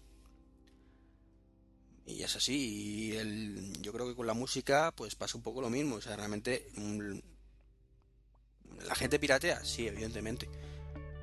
Cuando yo mm, hay algo que me gusta, me lo compro al final. O sea, yo el pirateo pues lo veo pues como algo relativo, que me ayuda a definir si una cosa me gusta o no me gusta. Y si una película me gusta, yo, me, yo soy el que me la compro original después. Y si una música me gusta, tres cuartos de lo mismo, aunque yo no soy mucho de escuchar música. Entonces a mí esta gente que quiera cobrarme sí o sí por las cosas, pues es lo que me revienta un poquito. Yo la verdad es que puedo presumir de que todos los discos que tengo, eh, que son en su 95%, como ya he comentado antes, de música antigua, de música barroca y renacentista, todos los discos que tengo son comprados.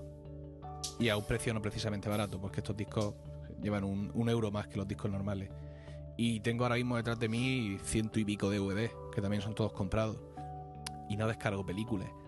Y descargo series, pero mm, quiero decir, eh, luego también acabo comprándomela en DVD. Y además creo que descargarte una serie es como grabártela, realmente, tú cuando la echan. O decirte a tu primo Paquito que te la grabe, que tú estás trabajando y que luego te la ponga, ¿no? No veo ahí. Sí. Tampoco quiero yo, digamos, eh, pontificar, ¿no? Decirle a nadie que tendrían que hacer lo que hago yo. Pero es muy cierto que eh, el, el- la- el ataque de la ECAE o el mensaje de la ECAE es tan agresivo y tan indiscriminado que llega un momento en que mm, empiezas a pensar que para qué vas a estar cumpliendo con lo que tienes que hacer, que para qué comprarte los discos si te van a putear igual, con perdón por la eso. palabra. A ver, es que sus argumentos son muy absurdos. Es como yo que sé, la, hemos comentamos en los últimos podcasts siempre. La ministra está nueva. Que ni me acuerdo cómo se llama. Cindy. Sí, algo así. Sí, sí, Sinde, Sinde. Pues eso, ¿cómo, o sea, ¿cómo pueden defender que el fracaso del cine español es por culpa, la- por culpa de la piratería, por Dios? Es un insulto, yo creo, a nuestra inteligencia, o sea, eh, y te lo dicen claramente, o sea, no, es que si hay que acabar con la piratería, que fíjate cómo está el cine español. Se nos ha caído alguien. No, ¿quién? Mitch, ¿Qué dice? se nos ha caído Mitch. ¿Pero es recuperable o no? ¿O hay que colgar? Mm, Pues esperemos que le podamos meter aquí. Vamos, a mí otra vez se me han metido. Sí. ¿Estamos todos otra vez? Sí. Estoy. Emilio. qué me ha pasado. Sí, sí, yo estoy. Vale. Bueno, pues después de este pequeño lapsus, si os parece, seguimos con el temita que nos tocaba, ¿no? Que, que nos hemos diversificado demasiado. Y como estamos diciendo, llevamos ya una hora y pico y llevamos muy poquito da- todavía más tocados. Eh, Android, ¿qué os parece? Pues yo creo que llega tarde. Para mí. Para mí llega tarde. Yo eh, mm, usaba Pocket PC, como ya he dicho. eh, usé PDAs, usé los teléfonos móviles con Windows Mobile, que la plataforma es distinta y, y además muy interesante. Los smartphones con Windows Mobile. Pasé a Symbian cuando me compré el Mac. No terminaba el Symbian de satisfacerme por algunas necesidades que yo tenía. Me compré una Palm, señores. Pero una palma eh, viejísima, porque claro, el, el Nokia N70, que es el que yo tenía con Symbian, hacía muchísimas cosas, ¿no? Yo realmente me faltaban pues, un par de detalles de control de la agenda, de los contactos, y con una Palm muy básica y el Missing Sync, eso lo tenía resuelto. Era una Z22, que creo que es la más ínfima del mundo. Es decir, que he dado muchas vueltas por ahí y sin duda hubiera probado Android. Pero yo ahora mismo realmente no me imagino usando un teléfono que no sea un iPhone. Entonces, pues, que tengan mucha suerte y encantado de conocerle pero creo que la, la integración absoluta con, con el sistema operativo del, del ordenador y otros muchos factores hacen que yo a fecha de hoy no me plantee que vaya a usar otra plataforma que no sea la plataforma del iPhone. Sí, yo creo que Android va a robar mucha cuota a Windows Mobile. Sí, iPhone poquita. Y a Symbian también. Symbian realmente yo lo veo como, como un muerto viviente hoy por hoy. No está a la altura. Lo, han- lo están intentando, evidentemente, con, con la adaptación táctil que han hecho. Pero es que tú ves ahora mismo el, el Nokia 5800 y da pena verle. ¿Habéis visto, No sé si la ¿Habéis visto el logo nuevo de Symbian? No, Lo publicaron el otro día en el 1040, es como un corazón amarillo gigante, una cosa así rarísima. Un corazón amarillo gigante. Sí, sí, sí. Joder. Qué cosas. ¿Y tú, Mitch, qué le, cómo ves el Android? Hombre, yo lo veo esperanzador para aquellos que tienen Windows Mobile. En realidad, pues es que tampoco tengo mucho que añadir lo que, lo que habéis dicho vosotros. Para los que tenemos iPhone, ni nos va ni nos viene. Eh, en encantado de conocerte y, y ya está. Ahora vamos a tener en junio una actualización muy buena del sistema operativo y, y nada que, que haga Android o que tenga Android no lo vamos a tener nosotros como usuarios del- de un iPhone. Así que en general, para los que tienen Windows Mobile, pues sí, es una buena solución. Pero a nosotros nos afecta bien poquito. Hombre, siempre pues que tengan más cosas hace que Apple se, se estire un poco. Porque, por ejemplo, lo del copiar, cortar y pegar, estoy seguro que si no lo hubiese traído ni la Palm ni este, no lo hubiésemos tenido. Y entonces, pues, no sé, te hace un poco pensar que, que mientras haya competencia, Apple va a ir tirando. Porque si no se va a dormir los laureles. Pero vamos, que tampoco creo que nos afecte mucho. Yo, como dice Emilio, no, no tengo intención de tener un teléfono que no sea el próximo iPhone. Estoy muy contenta con el mío y, y repetiría otra vez. Así que para, para la gente que tiene una Omnia o tiene una Diamond o algo así, supongo que será un, un paso adelante bastante bueno. Yo de todas formas, viendo cómo, cómo se comportan un poco el mercado y las diferentes compañías, creo que realmente Google no en ningún momento se ha planteado voy a ir a por Apple y por su iPhone. Si en todo momento ha sido voy a ir a por Windows Mobile. Pues si te das cuenta, los dos traen lo mismo. O sea, Google saca Google Street View y perfectamente se lo podría guardar para sí mismo, para, para que su aparato tuviera esa distinción, pero no. Enseguida lo tenemos los de Apple. Entonces un poquito creo que van por ahí los tiros, que intentan entre los dos quizás hundir a, a Windows Mobile. Eh, a Symbian yo creo que tampoco van por él porque yo creo que son mercados diferentes. Tampoco creo que sean competencia directa. Y que el que sí que va a saco a por Apple podría ser la Palpre. Con el huevos. Sí, pero yo, yo creo que no tiene nada que hacer. O sea, Apple tiene ya un mercado tan grande que ya es muy difícil que, que le vuelvan a comer terreno, sea Windows, sea Palm o sean los chicos de Google. Yo creo que los de Google es otro pasito más en su expansión. Al final terminarán haciendo un sistema operativo para los, los netbook, luego te sacarán un sistema operativo de, de PCs y, todo eso. Así que no sé, yo lo de la Palm, pues para entorno profesional, yo creo que llega tarde, muy tarde, porque están las BlackBerry que funcionan muy bien para lo que, para lo que son, que son teléfonos para trabajar. Y, y el Palm, pues, pues es un intento de, de volver, pero no creo que tenga, que tenga mucho éxito, porque al, al mercado que ataca tiene tanto, tanto mercado y es, y es tan grande que no creo que le haga nada. Y a, y a Apple, pues, pues igual. No creo que, que les haga nada. Mira, le- leía en el libro este de que hay en la mente de Steve Jobs y hablaban sobre los procesos que, que se usan en Apple para definir los productos, para diseñarlos y finalmente ponerlos al mercado. Y bueno, hablaban de varias particularidades y ponían un ejemplo que me resulta muy interesante ahora. Y es que tú vas a una feria de coches y de pronto te anuncian un prototipo, te lo ponen allí, lo ves que va a estar disponible a la venta al público dentro de un año, ¿no? Los plazos de los coches suelen ser más largos. Ves que el coche es genial, que está espectacular, el diseño, el funcionamiento, todo, ideas buenísimas, tal, no sé cuánto. Pasa un año, sale a la venta y es un trozo de mierda. ¿Qué ha pasado? Pues ha pasado que los diseñadores hicieron un coche, eh, después de la feria se lo llevaron a los ingenieros y los ingenieros dijeron que ni de cojones. Que aquello allí no cabía y que además no estaban dispuestos a romperse la cabeza, ¿no? Y me temo que con lo de Palma pasará algo parecido. Es decir, que, que el, el Palm, eh, este, eh, que- ¿cómo es? ¿Cómo se llama? Pre. Pre, el Palm Pre este que hemos visto y con el sistema operativo, por el amor de Dios, huevos. Que hemos visto que creo que el, mm, nos vamos a ver un poco decepcionados por lo que por lo que encontremos después cuando finalmente salga al mercado, que por cierto, ¿cuándo es? Decían que para este mes de mayo. ¿Uh? Finales. En Estados Unidos al menos creo que Yo era para finales es de mayo. el día de antes que sale el iPhone.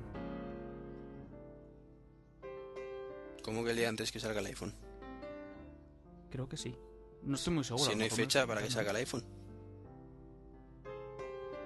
¿El, el 7 puede ser? Ah, para que, vale, para el día, dices el día que antes que puede que anuncien el iPhone, vale, vale.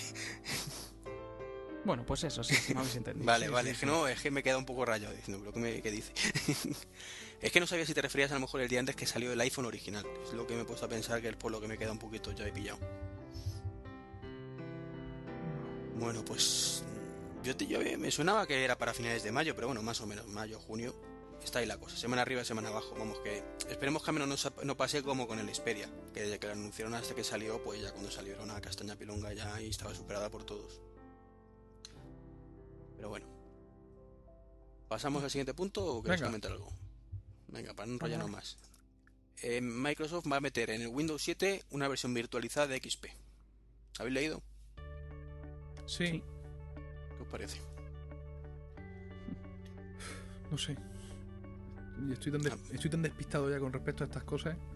Yo, yo pienso que es una manera de, de asegurarse la implantación en, en- en el sector, sobre todo de las empresas, porque, por ejemplo, en mi empresa, eh, si no hemos pasado a, Windows Vista, aparte de en general, porque va fatal, hubiéramos tenido que cambiar todo el ordenador, en fin, aparte de las cosas generales, pero para la empresa hay otro factor añadido, y es que eh, muchas empresas usa- usan mucho software muy particular y software creado en ocasiones especialmente para las empresas. Y Windows Vista ofrece una serie de incógnitas que, macho, no te la puedes jugar. Yo, por ejemplo, yo no sé si en mi empresa el programa nuestro de contabilidad, yo no sé si funcionaría correctamente bajo Windows Vista. O ese programa de ingeniería que es imprescindible para uno de nuestros ingenieros y que además está como medio desactualizado porque ya tal, y, pero que lo seguimos usando porque es lo ideal. Y de pronto le, le metes Windows Vista y ¿qué pasa? Entonces, pues yo pienso que la incorporación de eso, de la virtualización de Windows XP, es para decirte, y mira, y si por lo que sea no va, pues le das aquí a este botón. Y ya va. Así, directamente. Sí, pero va a ir, te va a abrir una, una ventana tipo WMWare. No. ¿Sí? Sí, es que no, no, no, eso no puede ser. Yo pensaba Es que va a ser así. iba a ser Sí, sí, hay una ventanita que sale como, como si tuvieses paralelo. que no, que no. Que sí. Que no, que estáis equivocados, eso no puede ser. Será como, como lo hizo el Mac cuando pasaron Que- de PowerPC a eh, Intel. Claro, Por- eso es lo que pensábamos con todos. Rosetta, con Rosetta. Que no, que no, que no. Es que es lo cachondo, es por lo que. O sea, si hubiera sido como con Rosetta, decías, ah, vale, cojonudo. El, el sistema es capaz de por sí mismo detectar que eso va a ir mejor en XP y te lo emula por debajo y te funciona para transparente al usuario. Pero no, se te abre una ventana, como con de Virtual PC en este caso, ¿Qué dice? que, que sí, vamos, a no, No. que la hayamos visto mal. No, no puede ser, no puede ser. Os estáis equivocando. ¿Cómo va a hacer eso una empresa? Mm, Por Dios, dime que no, que no puede ser. Yo ahora mismo hombre, no me ha puesto la mano, pero. Pero diría que estoy convencido que va a ser así el 80%, ¿eh? Madre. Bueno, pues nada. Ellos mismos. O- ojalá tenga razón y nos equivocamos, ¿eh? No, no, a ver, si lo habéis visto será así, pero es que, Dios mío, es que... Yo lo he leído. Yo me estoy intentando descargar la, la RC1, que ya por lo visto está en castellano. Lo voy a instalar en el MPC y, y ahí lo veré. A ver si como emula eso. Pero vamos, que, que sí es... En todas partes yo lo que he leído es que efectivamente se te abre una ventana tipo... Tipo pues, Parallels o... Madre mía, es, es cierto, es cierto. La compañía ha confirmado que el sistema incluye a partir de hoy Windows XP Mode y Virtual PC. Madre del tren. Sí, sí, míratelo, que te, te he puesto un link. Sí, sí. Que sale la captura, vas a verlo. Madre de Dios. Joder. Qué huevos. Y no hablo del sistema operativo. Sí, sí, o sea, es una chapuza, pero... Pero chapuza, chapuza. O sea, yo cuando lo vi digo, no puede ser. Madre mía. Bueno, yo que, a ver, es una beta. Confiemos en que. Sí. No, no, no es una beta ya, macho, es una RC. Joder. Pasamos ya a otro nivel, yo creo. O sea, un RC no pueden cambiarte del día de la 1 a la 2 muchas cosas en plan funcionamiento interno. Oye, es que, que son bugs. es que estas cosas, estas cosas no pueden pasar. Porque, mi- mira, yo en mi empresa, que por motivos oscuros y siniestros me encargo de la informática, yo no puedo meterle este paquete a uno de mis compañeros. Que son menos duchos, digamos, en, los vericuetos de la informática. Y un trabajador lo que tiene que hacer es trabajar y que sus programas funcionen. Y, pero yo no le puedo meter este, este. No, no, mira, y vas a usar todo con Windows Vista, pero cuando vayas a usar tu programa Ingeniería Super Guay, tienes que darle a este botón. Entonces te va a aparecer un escritorio de Windows XP. ¿Pero qué dice? Sí, y mis archivos no, están en la otra parte. Espero que sea medio transparente, ¿no? Una parte del sistema a la otra. Bueno, esperemos que al menos eso sí. A ver cómo lo, lo resuelven, pero... Que por lo menos tu documento digo. lo tengas en los dos sitios compartidos. Porque si no, sí que, vamos, ya apaga y vámonos. Dios, me estoy deprimiendo. No, la verdad es que en tu caso, si trabajas con ello y tú te eres administrador. No, pues porque no me parece, no me parece serio, quiero decir. eh, eh, yo puedo criticar mucho a Windows y, y tal, pero eh, Windows existe, no le puedo ni quiero darle la espalda. Es el sistema operativo que usamos en mi empresa y que, desgraciadamente, afortunadamente, vamos a seguir usando. Y me gustaría ser más feliz en mi trabajo de lo que soy. Entonces, yo ya he intentado llevarme el Mac al trabajo, no me han dejado. Y mm, voy a tener que seguir usando Windows. Entonces, claro, me, interesa que Windows funcione bien. Y, y- que vaya limando su aspereza y que yo pueda trabajar sin deprimirme, ¿no? Entonces, pues claro, como usuario forzado de Windows, estas cosas al final me, me deprimen también un poco. Bueno, habrá que, habrá que esperar a ver si suena la flauta, pero digo que siendo una RC, está yo creo todo el, todo el pescado vendido ya. No, no, tiene toda la pinta de que. Sí, sí, tiene toda la pinta de que se va a quedar. Además, si tú te fijas, os he puesto en la ventana de conversación un link donde salen capturas, pues sale la ventanita que pone Windows XP, máquina virtual, no sé qué, y sale el, el menú de arriba que pone acciones, USB, herramientas, y luego sale un botón más que es controlar suprimir.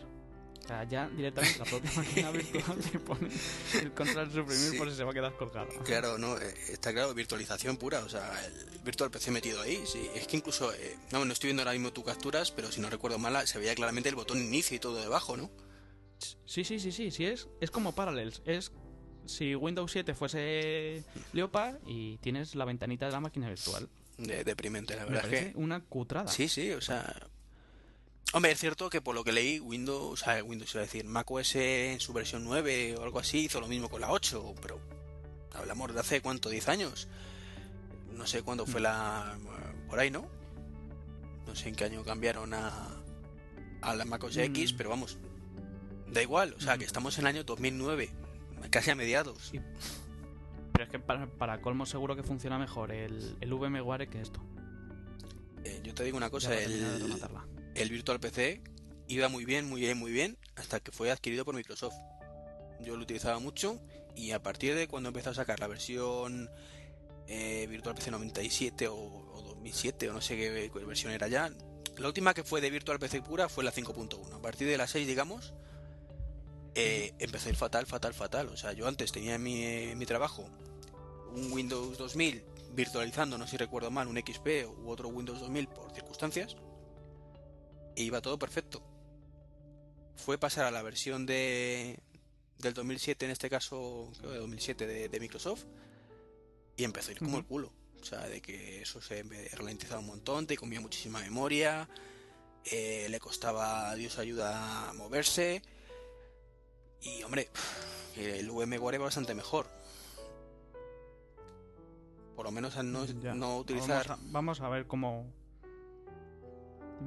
No, eso, a ver cómo empezó el, a no utilizar memoria física. El VMware lo que utiliza o utilizaba en ese momento era disco duro.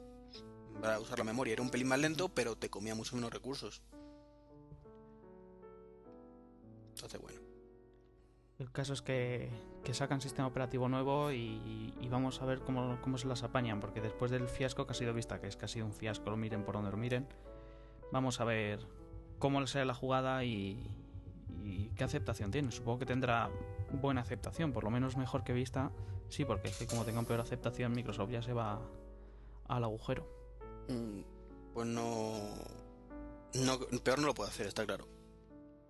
O sea, vista así un fracaso. Y todas las críticas hacia Windows 7 dicen que está muy bien. Bueno, veremos. En fin, pasamos de temita ya. Por no enrollarnos. Venga, venga. Vamos a ir dándole. Eh, ¿Habéis probado el servicio online de, Win- de MobileMe? No tengo mobile me. Ah, Yo sí, te refieres al chat ese de, Sí. de asistencia técnica. Mm, Sí. Vi la noticia, me, me llamó la atención de que mm, no la leía sin ningún blog. Creo que la, li- la, la- la leí en un email estos que te envían ellos. Y, pero no, no he tenido la oportunidad de usarlo. Pero veo que, veo que tú sí, ¿no? sí, lo, lo estuve probando. Y la verdad es que fue un poquito decepcionante. Es, ¿Sabéis la sensación del servicio técnico aquí en España de cualquier compañía de teléfono, por ejemplo? De que el que te está hablando le dices las cosas, tiene su manual, pasa de ti, no se entera de nada. Pues es un poquito lo que me pasó a mí con ese servicio. O sea, yo recuerdo que le pregunté simplemente algo tan básico como, oye, mira, mm, tengo sincronizados calendarios de, ¿cómo se llama esto? De suscripción. Tengo 4 o 5. El- en el iPhone cuento con que no lo voy a poder ver hasta la versión 3.0. Y en, el, y en los ordenadores sincroniza perfectamente. Tengo el iMac y me lo veo y en el MacBook también lo veo. Pero sin embargo me meto en MobileMe y no lo veo. ¿Por qué? Yo que cualquier persona con un poquito de conocimientos de MobileMe, que trabaje para Apple además, creo que su respuesta debería ser inmediata. No, mira, es que el MobileMe no te permite ver calendario de suscripción. No sé, a lo mejor soy un rarito, vosotros me diréis.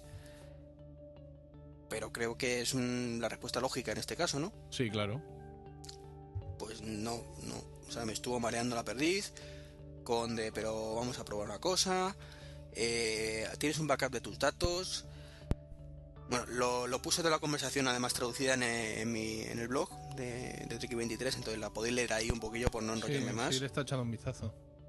pero me parece un poco ridículo el tema ese, cómo lo llevó esta, esta persona, entonces me da la sensación de que son gente que no están preparadas. Máxime cuando hablamos de, de personas especializadas en Mobile Me, leche, que son cuatro cosas. No hablamos de Leopard, que son 400.000 que te pueden fallar. Mobile Me son tres cosas realmente, cuatro cosillas y, 10 errores que se solucionan de una forma u otra y el resto debería saber lo que hay y lo que no hay. No sé, yo acabé un poquito decepcionado. Yo siempre que he hablado con el soporte técnico de Apple, la verdad es que, bueno, eh, en general el trato ha sido muy agradable y bastante conocedores de lo que, de lo que tenían entre, entre manos. Alguno ha habido que se ha empeñado en hacerme pasar por todos los procesos de, a ver, venga, desenchufe, ahora enchufe otra vez. ¿Qué pasa? Pues lo mismo. y, pero en general parecían, parecían bastante formados. Pero claro, si este servicio es nuevo y tal, eh, si se lo han dado a, a nuevos trabajadores que están a medio formar, bueno. Pero mira, es un Bueno. paso, un paso más adelante, en definitiva. Sí, sí. No, lo que pasa es que yo siempre he pensado que, bueno, por lo que escuchaba en Puro Mac, por ejemplo, que el usuario europeo, o en este caso el español, nos trataban bien, no nos trataban mal, pero que en Estados Unidos era muchísimo mejor. Estaba la gente mucho más formada, lo tenía todo mucho más claro. Entonces digo, bueno, voy a probar con esto, que más o menos la respuesta me la conocía. O sea, yo me imaginaba que Gmobile Me no lo sincroniza y ya está. Era la respuesta más obvia, dado que en los dos ordenadores iba bien y en el teléfono ya sabía yo que no iba a ir. Y luego además, cuando ya le pregunté, bueno, pues confírmame si la versión de cuando salga el 3.0 del iPhone voy a poder sincronizarlo y me diga, no, no, es que con, ni con el iPhone ni con el Mobile Me. Digo, ¿pero qué me estás contando? Si es una característica anunciada ya en la Keynote por Apple. ¿Os acordáis, no? Que anunciaron Sí, claramente sí, que sincronizarían calendarios, o sea, Mm. un poco, pues eso, formación bastante escasita. Bueno, sí es cierto que los usuarios no americanos de, Apple somos un poco usuarios de segunda en cuanto a los servicios que recibimos de la empresa. Pero creo que una vez más pues toca paciencia y, y esperar que la presencia de Apple cada vez más intensa en Europa pues mm, tenga como consecuencia que el servicio, la atención al cliente pues se vaya equiparando más a lo que hay en Estados Unidos. ¿no? A ver si es cierto que abren esas dos Apple Store en Madrid y en, y en Barcelona. No, Ojalá. no por el hecho de que estén abiertas, porque sí, pues que me- gustaría visitarlas como a todo el mundo, ¿no? Pero, o sea, no es en plan, quiero que abran una tienda. Pero eso creo que sería un hecho muy significativo de que Apple se está tomando más en serio el mercado, el mercado español y seguramente pues vendría en una mayor calidad de, lo- de los servicios de asistencia y de, y de otras cosas. Mm, Mitch y yo lo comentamos en un podcast anterior. Y es que nos tememos que como haga eso Apple va a ser un poco fracaso aquí en España. La gente va a abusar de ello. ¿Tú qué crees? ¿Qué va a abusar de qué? ¿De lo de los ordenadores? Los ordenadores, el ir allí por chorradas, eh, ralentizar todo el sistema. Hombre, ya, ya son- mm, mira, lo- los premium resellers eh, eh, también tienen un sistema parecido, ¿eh? De ordenadores con acceso, con acceso a internet. Aquí en, en Murcia, en Menotag, el otro día estuve en Sevilla, en Golden Mac, y también tenían, no todos, no, no sé por qué, pero no todos los ordenadores, pero sí tenían bastantes que tenían acceso libre a internet. Y, y la gente tampoco estaban allí engan- enganchados a, a- a todo tren. Yo pienso que, que en ese sentido al no estar acostumbrados a eso, pues podemos quizá mostrarnos un poco tímidos. Yo no sé, cuando pase el tiempo y la gente vea, ¡eh, que esto está aquí, a saco! No, Que- pero que es lo que cuenta que los, perdón que te interrumpa, los premium Sí. reseller son en general, a menos los que yo conozco, tiendas relativamente pequeñitas. Sí, Entonces es un poco antoso que tú estés allí, que además, mm, sí, claro. salvo que haya mucha gente, estás tú solo, según a qué horas, y cuatro más, Mm. y tengas el vendedor ahí al lado esperándote, ¿sabes? Que como que es un poco cantoso, no vengo a mirar mi correo electrónico, no te molestes. Sí, sí, no, tienes razón, tienes razón. Sí, una Apple Store, claro, es más grande. claro. Nadie se va a dar cuenta que tú estás ahí, mm, está la gente más ocupada con otras cosas. Sí, además yo, yo eso cuando estuve, creo que vosotros también lo habéis comentado, cuando estuve en Nueva York, había mucha gente eso que entraba, la veías entrar, se ponían, hacían no sé qué y se iban, ¿no? Como una especie de cibercafé gratuito o, o- o por el estilo, ¿no? Y hacían un uso, pues, moderado y se supone que, entre, entre comillas, responsable ¿no? de aquella facilidad que se le daba. Pero sí, yo también tengo mis dudas de qué pasaría si ese sistema se aplicara aquí. No. Yo, mira, el otro día estuve en una FNAC eh, y daba la casualidad que había. Bueno, una- cosa que se me olvidó comentarlo en el, el guion y lo, lo comento ahora. Estaban todos los ordenadores Mac en vitrinas. O sea, todo lo contrario a lo que estamos acostumbrados de que están desbloqueados para que los toques. Pues allí estaban completamente que no podías tocar nada. Uh, Y los pocos que había que no estaban, los MacBook estaban con esto tablero que ponen de metacrilato encima. ujú. Y los que no estaban apagados, los que se podían a lo mejor tocar y con los teclados que le faltaban teclas. Eso siempre lo he visto así. Por lo menos a, a la que voy Ah.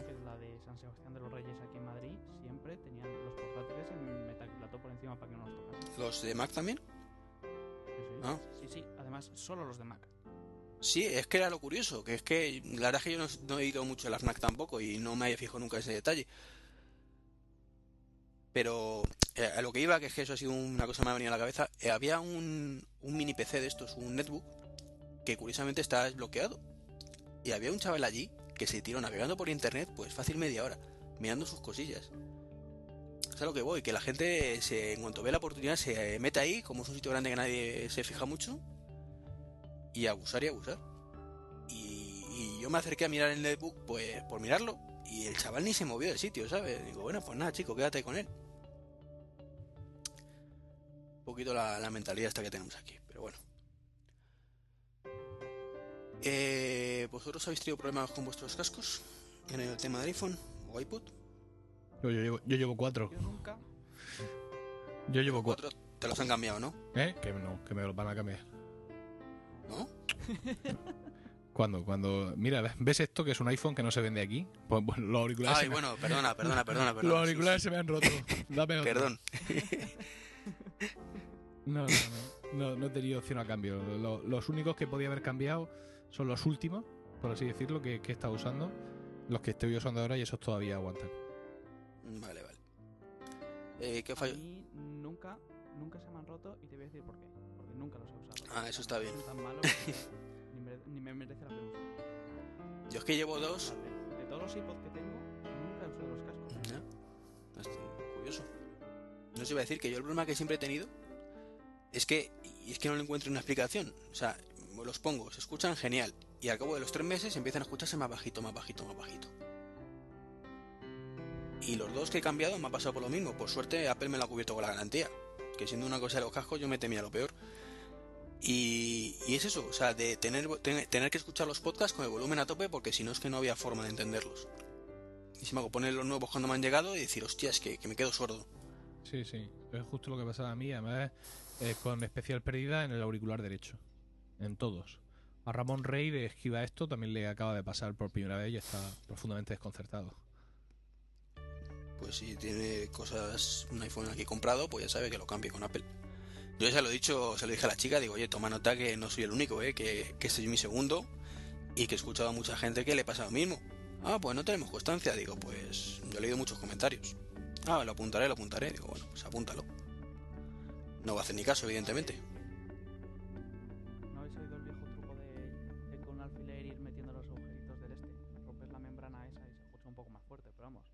La vida a unas semanas. Sí, pero es que qué explicación tiene que unos auriculares empiecen a perder ganancia sonora. O como se llame... Son- Es que son muy malos. Nos estamos quejando otra vez. Sí. Venga, anda, pasamos al siguiente tema, anda. Ya no. Eh, vale. Lo del día intercom. eh, Ya lo hemos visto esto, vale, perdón. Uf. ¿Habéis visto la nueva característica del Snow Leopard? Que mientras que ahora- hasta ahora con el GarageBand, pues digamos que Apple nos invitaba, ¿no? A, a hacer a todos un podcast maravilloso como, como hacemos. Pues ahora con Snow Leopard, pues parece que va a facilitar la, la grabación de screencast. Toma. que QuickTime X pues va a permitir grabar lo que tengamos en pantalla. Vamos a ver luego qué edición nos permite, pero bueno, promete, ¿no? Uy, tanto que promete porque la- las aplicaciones para grabar screencast no son precisamente baratas.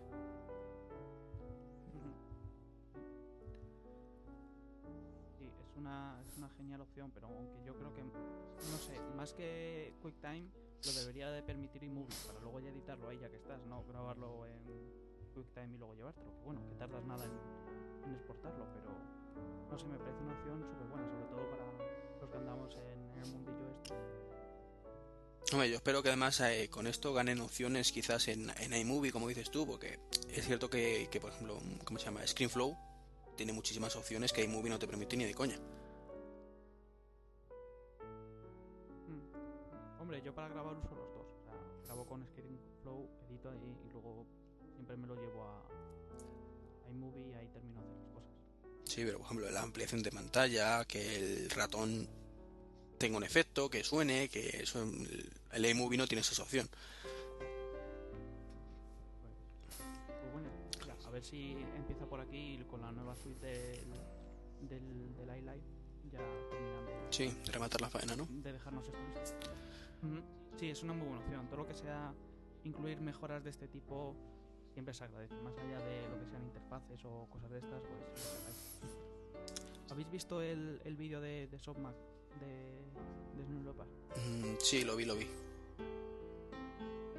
Pues ahí salía un poco de, de QuickTime, aunque hay cosas que las han simplificado como la exportación, pero en general pinta muy bien. A mí sí me gusta cómo lo han dejado. Bueno, pues en, en octubre lo veremos. ¿En octubre? Ah, yo, yo creo que octubre, ¿no? No, yo, yo creo que, que tiene que salir ya antes del verano. Vayan hasta octubre. ¿Y creéis que habrá que pagar los 120 euros por él? Es decir, que será un sistema operativo, por así decirlo, completo. ¿O que los que venimos de Leopard podremos tener un precio inferior? Uf, Es que cuando, cuando hablaron al principio del nuevo Leopard, mm, eh, parecía que iba a ser como. como hablando un poco en términos de Windows, ¿no? Como un gran service pack. Y, yo en su momento pensé que quizá si no incluía muchas muchas diferencias visuales, es decir, si sencillamente era reprogramar Leopard para hacerlo más seguro y más fino, que lo mismo por ahí iba por 40 o 60 pavos. estaría bien. estaría bien, pero no sé. Miedo me da. Eh, hombre, no sería la primera vez que Apple baja el precio, ¿no? Hubo por ahí alguna, no sé qué versión fue, que, que como lo anterior había sido casi una beta, pues lo puso muy barato, gratuito, ¿no? No recuerdo si fue con Panther o... Claro, como tampoco yo andaba muy metido, bueno, no andaba nada metido en el mundo Mac, pues me he ido enterando estos años atrás, pero... No, sí, hubo por ahí un, no- Hubo un no par de felinos que fueron muy seguidos y creo que sí, que, que uno salió como una actualización barata del otro y ya está. Pero no recuerdo cuál. Ojalá, ojalá sea así, ¿no? Lo que pasa es que. Yo a Apple le veo como una empresa muy. que, que- que cualquier cosa, excusa es buena un poquito para sacar pasta. Hombre, como buena empresa. Sí, Eh, sí. Yo creo que, que nos va a meter los 129 euros de palo, ¿eh? Yo no... Vamos, yo ya estoy mentalizado en que me va a tocar soltar los 129 euros. No, pues mira, Alegrón y Sí. con la diferencia me compro algo más, pero vamos, que, que yo ya estoy más que mentalizado que nos van a, a meter el palo como si fuese un sistema operativo normal. Le cambiaron el nombre, o sea, tienen el nombre este pues para dar a entender que es una mejora de lo que hay y, y ya está. No creo que, que hagan mucho más. No es que el hecho de que se llame Snow Leopard dice mucho el sistema, ¿no? Pero vamos. Que, que ojalá tenga razón, Emilcar. O sea, ojalá no lo bajen de precio y sea 90 o, o menos, o 50 o 40 pavos, oye. O gratis, por pedir.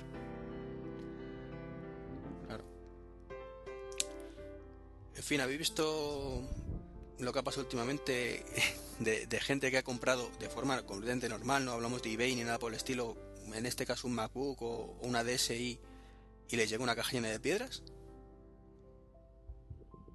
No, No me extrañaría.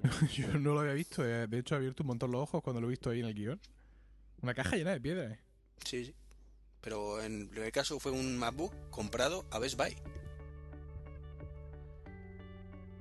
Y cuando llegaron a llegaron a casa, después de pagar los 2.164 dólares, yo lo estoy viendo aquí, se de ser un MacBook Pro, pues un ladrillo.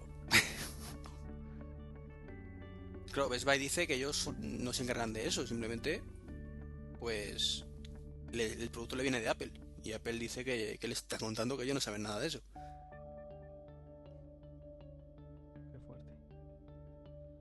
Tampoco me extraña que pasa. Yo aquí en España he conocido casos parecidos de, conocidos que han trabajado dos semanas en un Mediamar y el último día han hecho un intercambio de productos.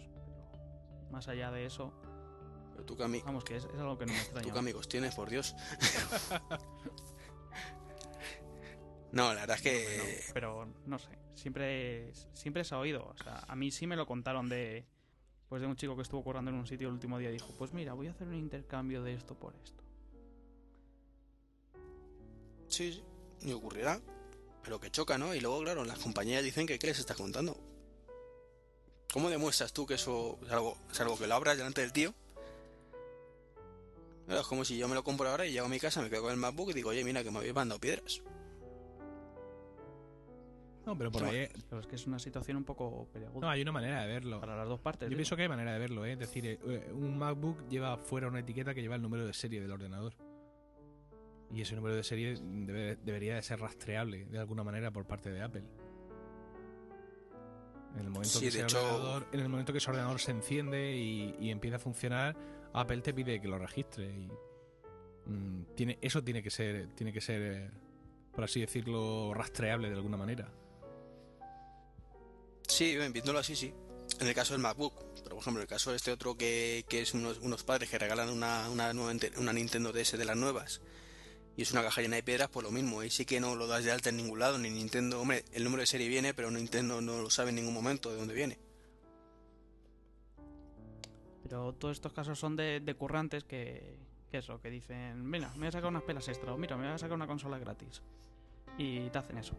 Eso tampoco es que hay, es que no hay manera de controlarlo. No, si la movida es cuando el usuario lo lleva, lo tiene en casa, el, el lío que se trae luego con la compañía que donde la ha comprado. Aquí en España, hombre, con el que- corte inglés a lo mejor lo tienes fácil. Le lloras un poquito y, y a poco que eso, porque no le montes un pollo, te dicen que venga, vale. Pero en Mediamar, por ejemplo, con la cantidad de problemas que te ponen normalmente para devolver cualquier cosa,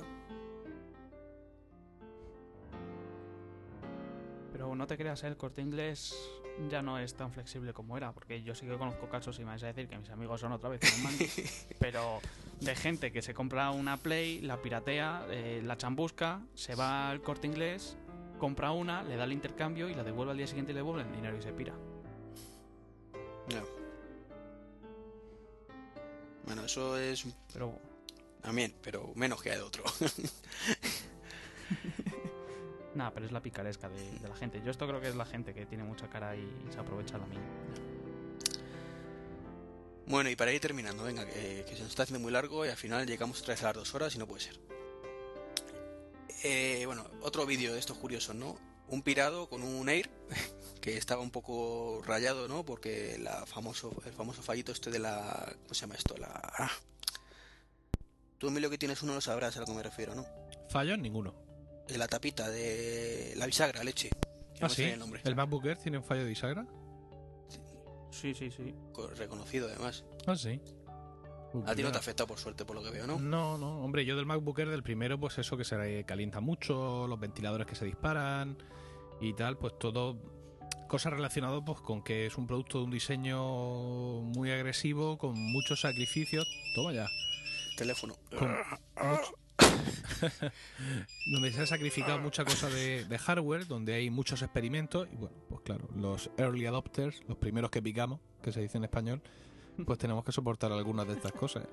Pero yo no había oído ningún fallo de bisagra, sí había visto un vídeo espectacular de SoftMac con su MacBook Pro de 15 recién comprado cuando salió el de aluminio y que lo coge y hace zup y se le Ah, sí, sí. Eso fue... Ah, sí, el de la pantalla. Lo- fue lo primero que hice yo cuando me compré el MacBook de probarlo. Y vi que no, que no se cerraba solo ni nada por el estilo. Sí, yo también es, es lo primero que hice. Y en, en respecto a los de los, los Air, sí que, sí que la bisagra falla, de forma que si lo abres y lo cierras muchas veces, al- chasca y al cerrarlo ya se queda, ya se queda totalmente descojonciado eso. Pero a lo que yo iba... Y- Ah, perdón, sí. Sigue, sigue, sigue. No, no, eso, que yo eso lo vi en vivo y en directo en un Mediamar, creo que ya lo conté antes, que llegaron unos gañanes, empezaron a cerrarlo, abrirlo, cerrarlo, abrirlo, cerrarlo, abrirlo, hasta que separaron la pantalla de, de lo que es el portátil y dijeron, uy, lo dejaron así como un poco medio cerrado y se fueron. Es que llegaron, empezaron a cerrarlo, a abrirlo hasta que se lo cargaron y se piraron. Gentucilla. Esos no eran amigos tuyos, ¿no? No, no, no, no, no, eso no es un amigo mío. No, más que humor negro. Eh, a lo que iba yo con, con el tema ese, pues que el pavo no se le ocurre otra cosa que se pone a grabar con la cámara y, y se pone a decir que esto es una mierda, que tengo varios amigos y que Apple no se lo ha solucionado. Coge un cuchillo de cocina y se pone a, a, el MacBook con el, con el cuchillo de cocina. O sea, yo digo, ¿este tío es un normalito? ¿Le sobra el No, dinero? Le sobra el dinero. O como dicen que es publicidad viral de esta, en este caso de IBM, porque a continuación saca de al lado, ¡ah! ¡ah! ¡mierda! Eh, seguimos lo que decíamos, que os estaba comentando, que, que el pavo, después de, de querrarse el MacBook Air, destrozarlo directamente, si no habéis visto el vídeo, ahí tenéis el enlace para verlo, pues saca un IBM y se pone a escribir tan contento como diciendo que esto es una maravilla, que no le falla, tal. Entonces, se dice por ahí que, que tiene pinta de ser publicidad viral pagada por, por IBM. Joder, también os digo. O por Microsoft, que es quien paga a, a las empresas de hardware para sacarles en sus anuncios. También, también. De verdad, ¿eh? Estas cosas. Qué penita, ¿verdad? Con lo que cuesta un, un Air, destrozarlo de esa manera. Que duele, duele. Pero bueno. En fin, para terminar, que quedan dos cosillas rápidas. ¿Creéis que Jobs volverá para la WWDC? Que si, cre- Mm. si creemos o si queremos. No, creer ya sé que sí. Me sorprendería otra respuesta. Creer, creer. Uy, no lo sé, yo... mm, no, eh, ni, ni personal ni públicamente me he hecho demasiadas especulaciones con la enfermedad de, de Steve Jobs y realmente no sé... Eh, yo creo que... mm, que no, no le hace bien a Apple estar tan pendientes de Jobs. Creo que lo que han hecho hasta ahora, la manera en la que han solucionado su sucesión a priori temporal, ha estado muy bien manejada y pienso que a todos nos haría mm, nos haría como seguidores de Apple, ¿no? Y gente que, que quiere que el sistema siga adelante y, y seguir usando los productos muchos años. Creo que a todos nos haría bien que la, la sucesión de Jobs se hiciera justo en este momento y tal y como se está haciendo la cosa. Digamos ya que hemos empezado, ¿no? Y ya que está claro que no hay una dependencia tan absoluta de, de él y tal, aunque, claro, todo lo que estamos viendo ahora ha sido designado por él o promovido por él hace meses, ¿no? Pero el relevo tiene que llegar tarde o temprano. Y ya que estamos, pues que sea ahora.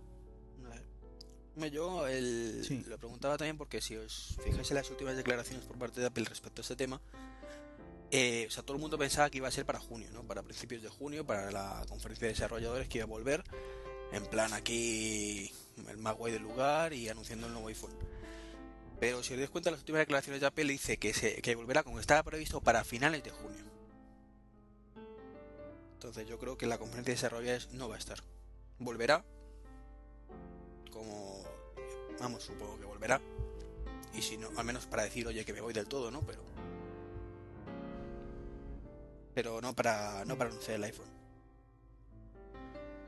No, tampoco yo creo que es muy necesario para, para eso, porque si empiezan a hablar otra vez del SDK y de cosas de estas, tanto el, el, chaval este joven de las camisas raras, ¿cómo se llamaba? El Scott Forstal este y, y el Phil Schiller se pueden hacer cargo y, si tienen que hablar de algo de Mac, el Phil Schiller puede hacerlo. O sea, yo estoy de acuerdo con, con Emilio, este es un, un buen momento para que si tienen que, que pasar algo, pase ahora quedaría muy feo que volviese, estuviera tres meses, seis meses y luego dijese, hala, que me voy, ahí os quedáis. sí sí sí. Sí está claro. A ver eh, todo el mundo antes o después se va. O sea, y yo pues es cuestión de tiempo. Y como bien decís ahora es muy buen momento. Es mucho mejor que se vaya ahora aunque esté bien de salud y, y al menos oficialmente se haya ido, aunque por debajo siga haciendo sus tejes manejes como se quiere haciendo ahora. Y no que ahora vuelva y dentro de dos años pues se jubile y tengamos otra vez la misma crisis económica que ha tenido Apple con ese tema y, y demás. Sí, es que además lo, principal que hace, que hace Jobs en Apple es lo que no vemos. Es decir, él, es lo, que, lo que se llama el, el, el selector del producto, ¿no? O sea, el que elige el producto. El que tú le presentas no sé cuánto dice, no, con las esquinas redondeadas. Pero ¿cómo que con- Ah, que nada, que para atrás. Y ese trabajo mm, realmente pues no, no está muy a la vista y se puede hacer con un relativo desgaste físico, pero, ¿no? pero te El- que... No, perdona, te iba a decir que, que si te das cuenta, el propio Jobs ha dicho que, que su trabajo nunca ha sido ese. sino todo lo contrario, es decir, me- el buen trabajo, que más eso me, me- me hizo gracia, ¿no? No es ser capaz de decir esto está bien, vamos a sacarlo adelante, sino ser capaz de ver un producto que está muy bien y decir no, este te lo tiro para abajo. ¿No habéis escuchado nunca esas declaraciones?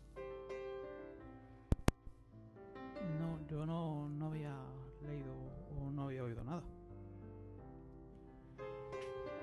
Bueno, eh, ah, eh, eh, no, no, sí, sí, estoy aquí. Es que acaba de llegar mi mujer de la peluquería y me ha fascinado con su belleza. No he podido, no he podido menos que reaccionar como se espera de mí. Ya, ya. Eh, Foto en sí, Twitter, venga, corre. siguiendo, siguiendo con el tema, ah, eh, yo, yo creo que realmente, mm, decía que sé que el trabajo suyo interno, eh, creo que es algo que él puede seguir haciendo de alguna manera, aunque no siga haciendo las keynotes. Es que una keynote para nosotros es lo hace con esa naturalidad, coño, que tú te piensas que, que es pan comido. Pero preparar una presentación de ese nivel, con esa presión, con todo eso datos en la cabeza, con la coordinación con el, con el keynote, es decir, eso requiere de mucho ensayo y de mucha tela detrás. Y son muchas horas. Entonces, preparar una keynote sí es un esfuerzo físico y mental importante. Yo pienso que si él está enfermo o ya está mayorcete y no está en condiciones, él puede seguir haciendo un trabajo muy interesante, que es el trabajo de fondo, que es donde, digamos, donde él donde él influye realmente y que luego al escenario pues salgan tíos más jóvenes que puedan estar más en condiciones de hacer ese desgaste físico. Y en ese sentido, sí soy optimista de pensar que aunque él esté, digamos que él estando enfermo o ya bajo de forma, pero no de una manera terminal, es decir, no estando eh, no estando muriéndose, por así decirlo, en sus, últim- en sus últimos días, yo creo que a él le podría quedar todavía mucho que aportar a Apple, a, a. No, todavía es joven relativamente, o sea que tiene todavía, si todo va bien, bastantes años que dar ahí a darnos su creatividad y esas cosas. Mm, Bueno, ya para terminar, quería comentaros una cosa. No sé si escuchasteis el último podcast que hice yo. Concretamente hablé de un oyente que se llama Raúl Ross, pues que preguntaba en un mail, pues, qué, qué ordenador quería, que consideraba que era mejor para su situación y era un- una situación de tareas ofimáticas sobre todo y, y navegar por internet. Entonces yo en base a eso le dije, hombre, que, que lo más probable era un Mac Mini, dado que solo lo quería para eso. Yo le dije que, hombre, que si que había la mínima posibilidad que, que se comprara otro ordenador, o sea, perdón, que fuera a requerir más recursos, pues entonces ya que se pasara un iMac o un MacBook, pero si era solo para navegar y, ofimática, pues el Mini. Y simplemente quería terminar diciendo que, me escribió el otro día y dijo que al final, pues, un poco se lo replanteó, le, hizo mucha, mucha gracia eso de que un Mac, pues digamos que, causa, no, dependencia, ¿cómo fue la frase que le dije? Pues eso, que cuando tienes uno quieres más, o sea, te acostumbras y ya no quieres hablar de, ir a hablar de Windows y entonces al final se ha pillado un, un iMac de 24 pulgadas a 2,66. Ya que comenté el mail, quería dejarlo aquí un poquito constancia para que la gente lo supiera y desearle toda la suerte con ese ordenador que Bien, bienvenido a este lado de la realidad. sí, sí. ¿Os, os pareció acertado? Tú también te acabas de comprar uno, ¿no, Emilio? Sí, sí, yo me he comprado el de 24, el penúltimo de la gama, el de 2,90 y no sé qué. O sea, no, no me he comprado el más grande, el de 3,06 GHz. Me he comprado el anterior mejorándole la tarjeta gráfica. Y nada, estoy bastante contento. Eh, tengo la sensación de que le falta un punto, ¿sabes? Es decir, el, el Leopard que lleva este ordenador instalado no es el, el último Leopard que puede alguien tener actualizado en su ordenador, ¿no? Porque eh, siempre los ordenadores que acaban de salir llevan una versión un poco distinta del sistema operativo que incluye los drivers para esos ordenadores del hardware nuevo que puedan traer. Pero tengo la sensación de que no termina de ir fino, ¿sabes? De que de que tiene que venir una una nueva versión, o sea, la 10.5.7 que termine de redondear un poco un poco las cosas. Hay al- alguna al- algunos aspectos que me da la sensación de que, hostia, que está bien terminar. Pero bien, estoy, estoy muy contento sobre todo con la, con la pantalla y, y bueno, con la fluidez que lo maneja todo y sobre todo lo, noto a la hora de hacer muchos procesos a la vez. Puedo estar convirtiendo, yo, la serie sobre todo, ¿no? Puedo estar convirtiendo vídeo con Road Movie y con Visual Hub a la vez y, y aguanta el tirón. Aguanta el tirón bastante mejor de lo que lo hacía claro el iMac que tenía Core Duo solo. solo que, solo era Core Duo, sin, sin Core de. Y bueno, pues la verdad es que, que muy contento ahora mismo, por ejemplo, aparte del, Skype, que estamos grabando esto con Skype y grabándolo yo, en mi caso, mi parte con Amadeus, pues tengo tres o cuatro cosas abiertas y... Y bueno, y la verdad es que el ordenador re- reacciona muy bien. Me ha hecho un par de extraños, me ha hecho un par de kernels panic con dos huevos, pero no ha sido culpa suya, ¿eh? ha sido culpa de Transmission, que es el, el programa para bajar torrents y es el de los cuatro que he tenido en mi vida, de los cuatro kernel panic, tres me los ha dado Transmission. o sea que estoy más o menos No, pero acostumbrado. de todas formas, un kernel panic yo creo que siempre es culpa del sistema operativo. ¿eh? Hay un fallo ahí porque si el, si el transmisión hace- realiza cualquier cosa que está mal, debe ser el sistema operativo que sea capaz de controlarlo. No sé yo qué decirte, ¿eh? Yo solo he tenido dos kernel panic y los dos fueron con Parallels emulando Windows. Sí, pero ahí volvemos a lo mismo. El que vigila todo es el sistema operativo. Entonces, eh, echar la culpa a un kernel panic a terceros, que, que sea el origen, no lo dudo. Pero el fallo siempre es del sistema operativo, es el que al final te manda el mensajito de kernel panic, que ha permitido hacer algo que no debía a una tercera aplicación. No, si el caso es quejarte, ¿te das cuenta, Mitch? Sí, sí. Es increíble, es culpa- es él, es- yo- mí, pensaba que eras tú, pero es él. O sea, No, oye, es que, que me he reído antes porque tú solito te has quejado de que no estabas del todo contento con tu iMac de 24 Pero y nadie culpa- te ha dicho nada. Digo, no puede ser, le hemos aducido del todo. es culpa tuya, ¿eh? O sea, no, no, no, no grabamos más con él. Esto está claro. No, no, No, no, a partir de ahora hacemos, efectivamente, y, y pasar este tío porque no se está transformando. Ah, que os gusta en el fondo. Os, abro las puertas a vuestras eh, intenciones más siniestras, ahí soltarlas, que os- no os atrevéis nunca. bueno, pues por mi parte, si queréis, con esto terminamos. Si queréis aportar algo más o decir algo, Mm, No, que otra vez lo hemos pasado en grande, llevamos ya un muy buen rato hablando y, y nada, ha sido divertido, me ha encantado grabar con, con Emilio, siempre le escuchaba y, y me ha encantado, es un tío súper guay y, nada, a ver si repetimos. Pues yo agradeceros que me hayáis invitado. Digo, bueno, esto es como me. He dicho que se quejan mucho y me dio con ellos, me, me invitan para partirme la cara. Pero veo que, no, que, que lo- me, me queréis traer a vuestro lado de. Y también me lo pasa muy bien. No, no grabo muchos podcasts así en. Bueno, el podcast de la música de, de mi, de mi grupo es un podcast que grabamos entre 5 o 6. Y todos juntos, en mi casa rodeados de cubatas por todas partes.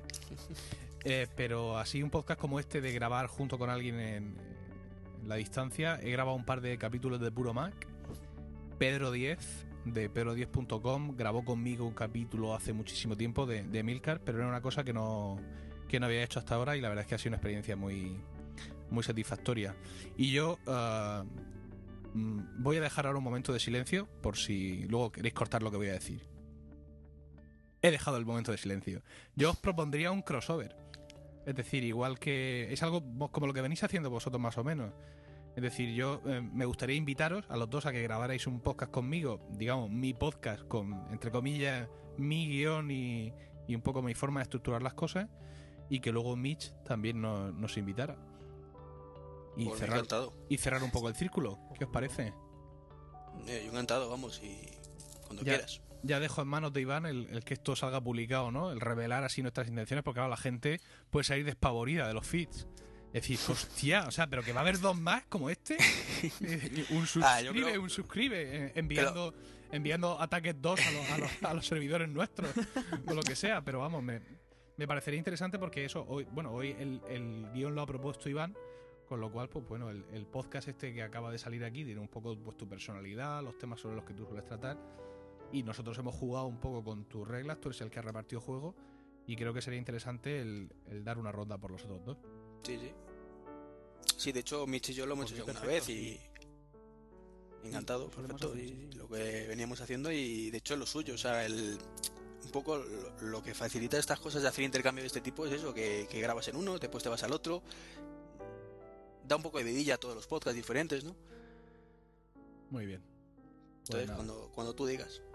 Pues ya está. Acorda- acordado queda, ya solo queda ver cómo lo materializamos y por mí, perfecto.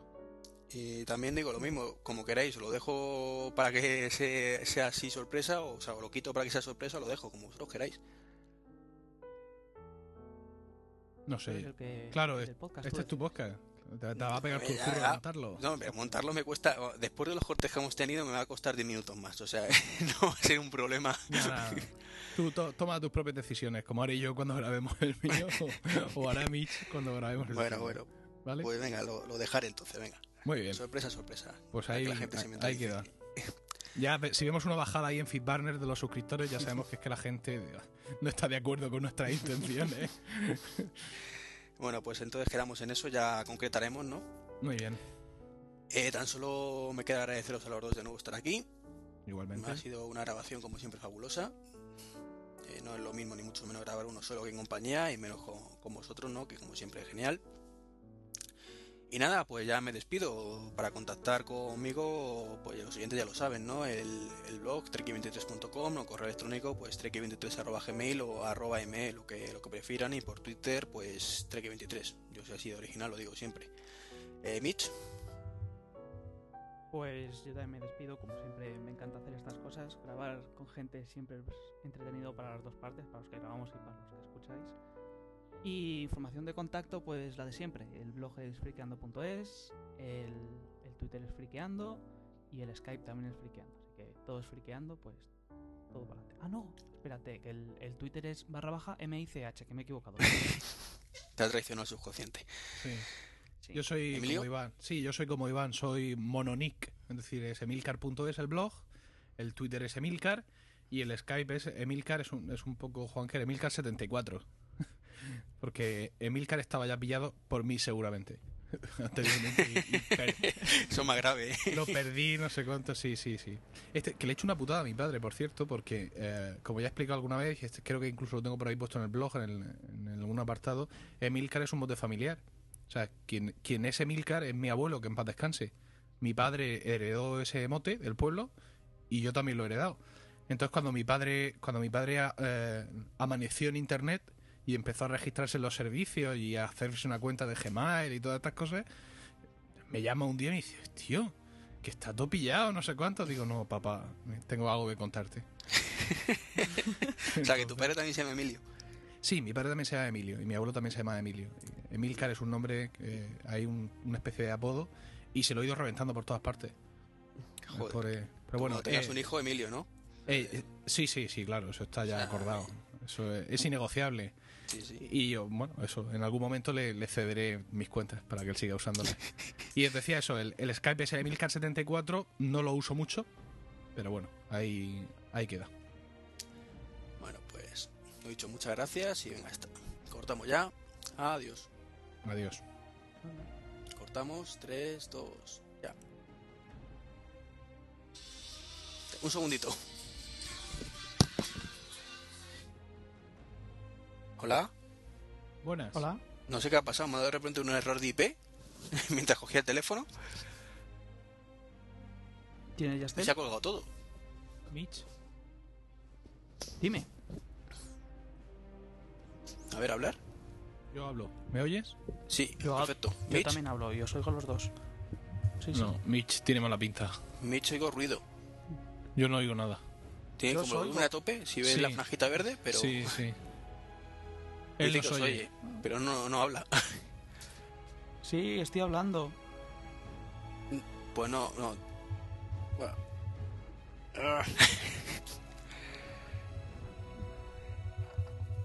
Joder, me va a dar guerra este montaje sí, hoy. No, no sé. Venga, cuelga y no vuelves a llamar. Venga, cuelgo. Hola, hola, hola. Nada, otra vez. Igual. Igual. Eh, Mitch, ¿no has tocado nada seguro, macho? Yo no he tocado nada, ¿vosotros me oís? Desconecta los cascos y vuelve a conectarlos.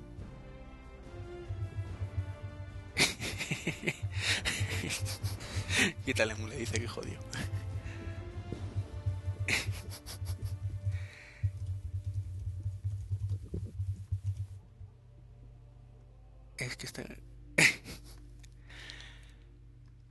Pero ¿has probado a desconectar el... los cascos o no?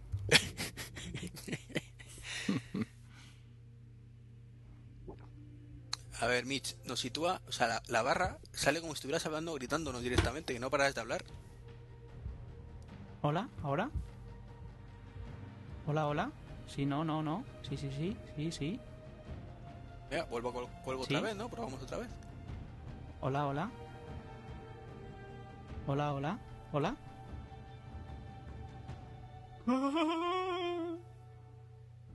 A ver, cuelgo. Nada, que no hay forma. ¿Que no?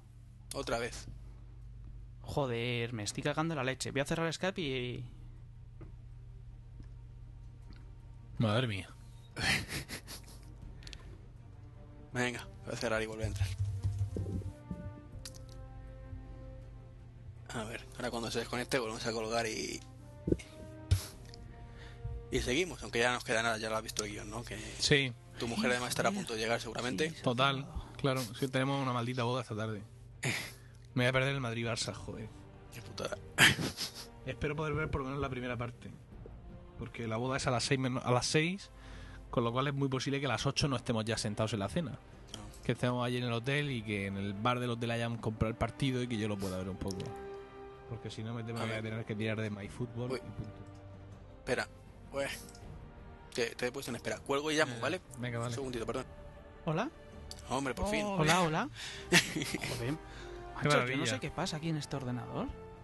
No sé qué habrá pasado, macho. Es que no, no, no entendíamos nada. La barra parecía verde total y... Y ya está, vamos. Joder, yo ahí gritando y de todo.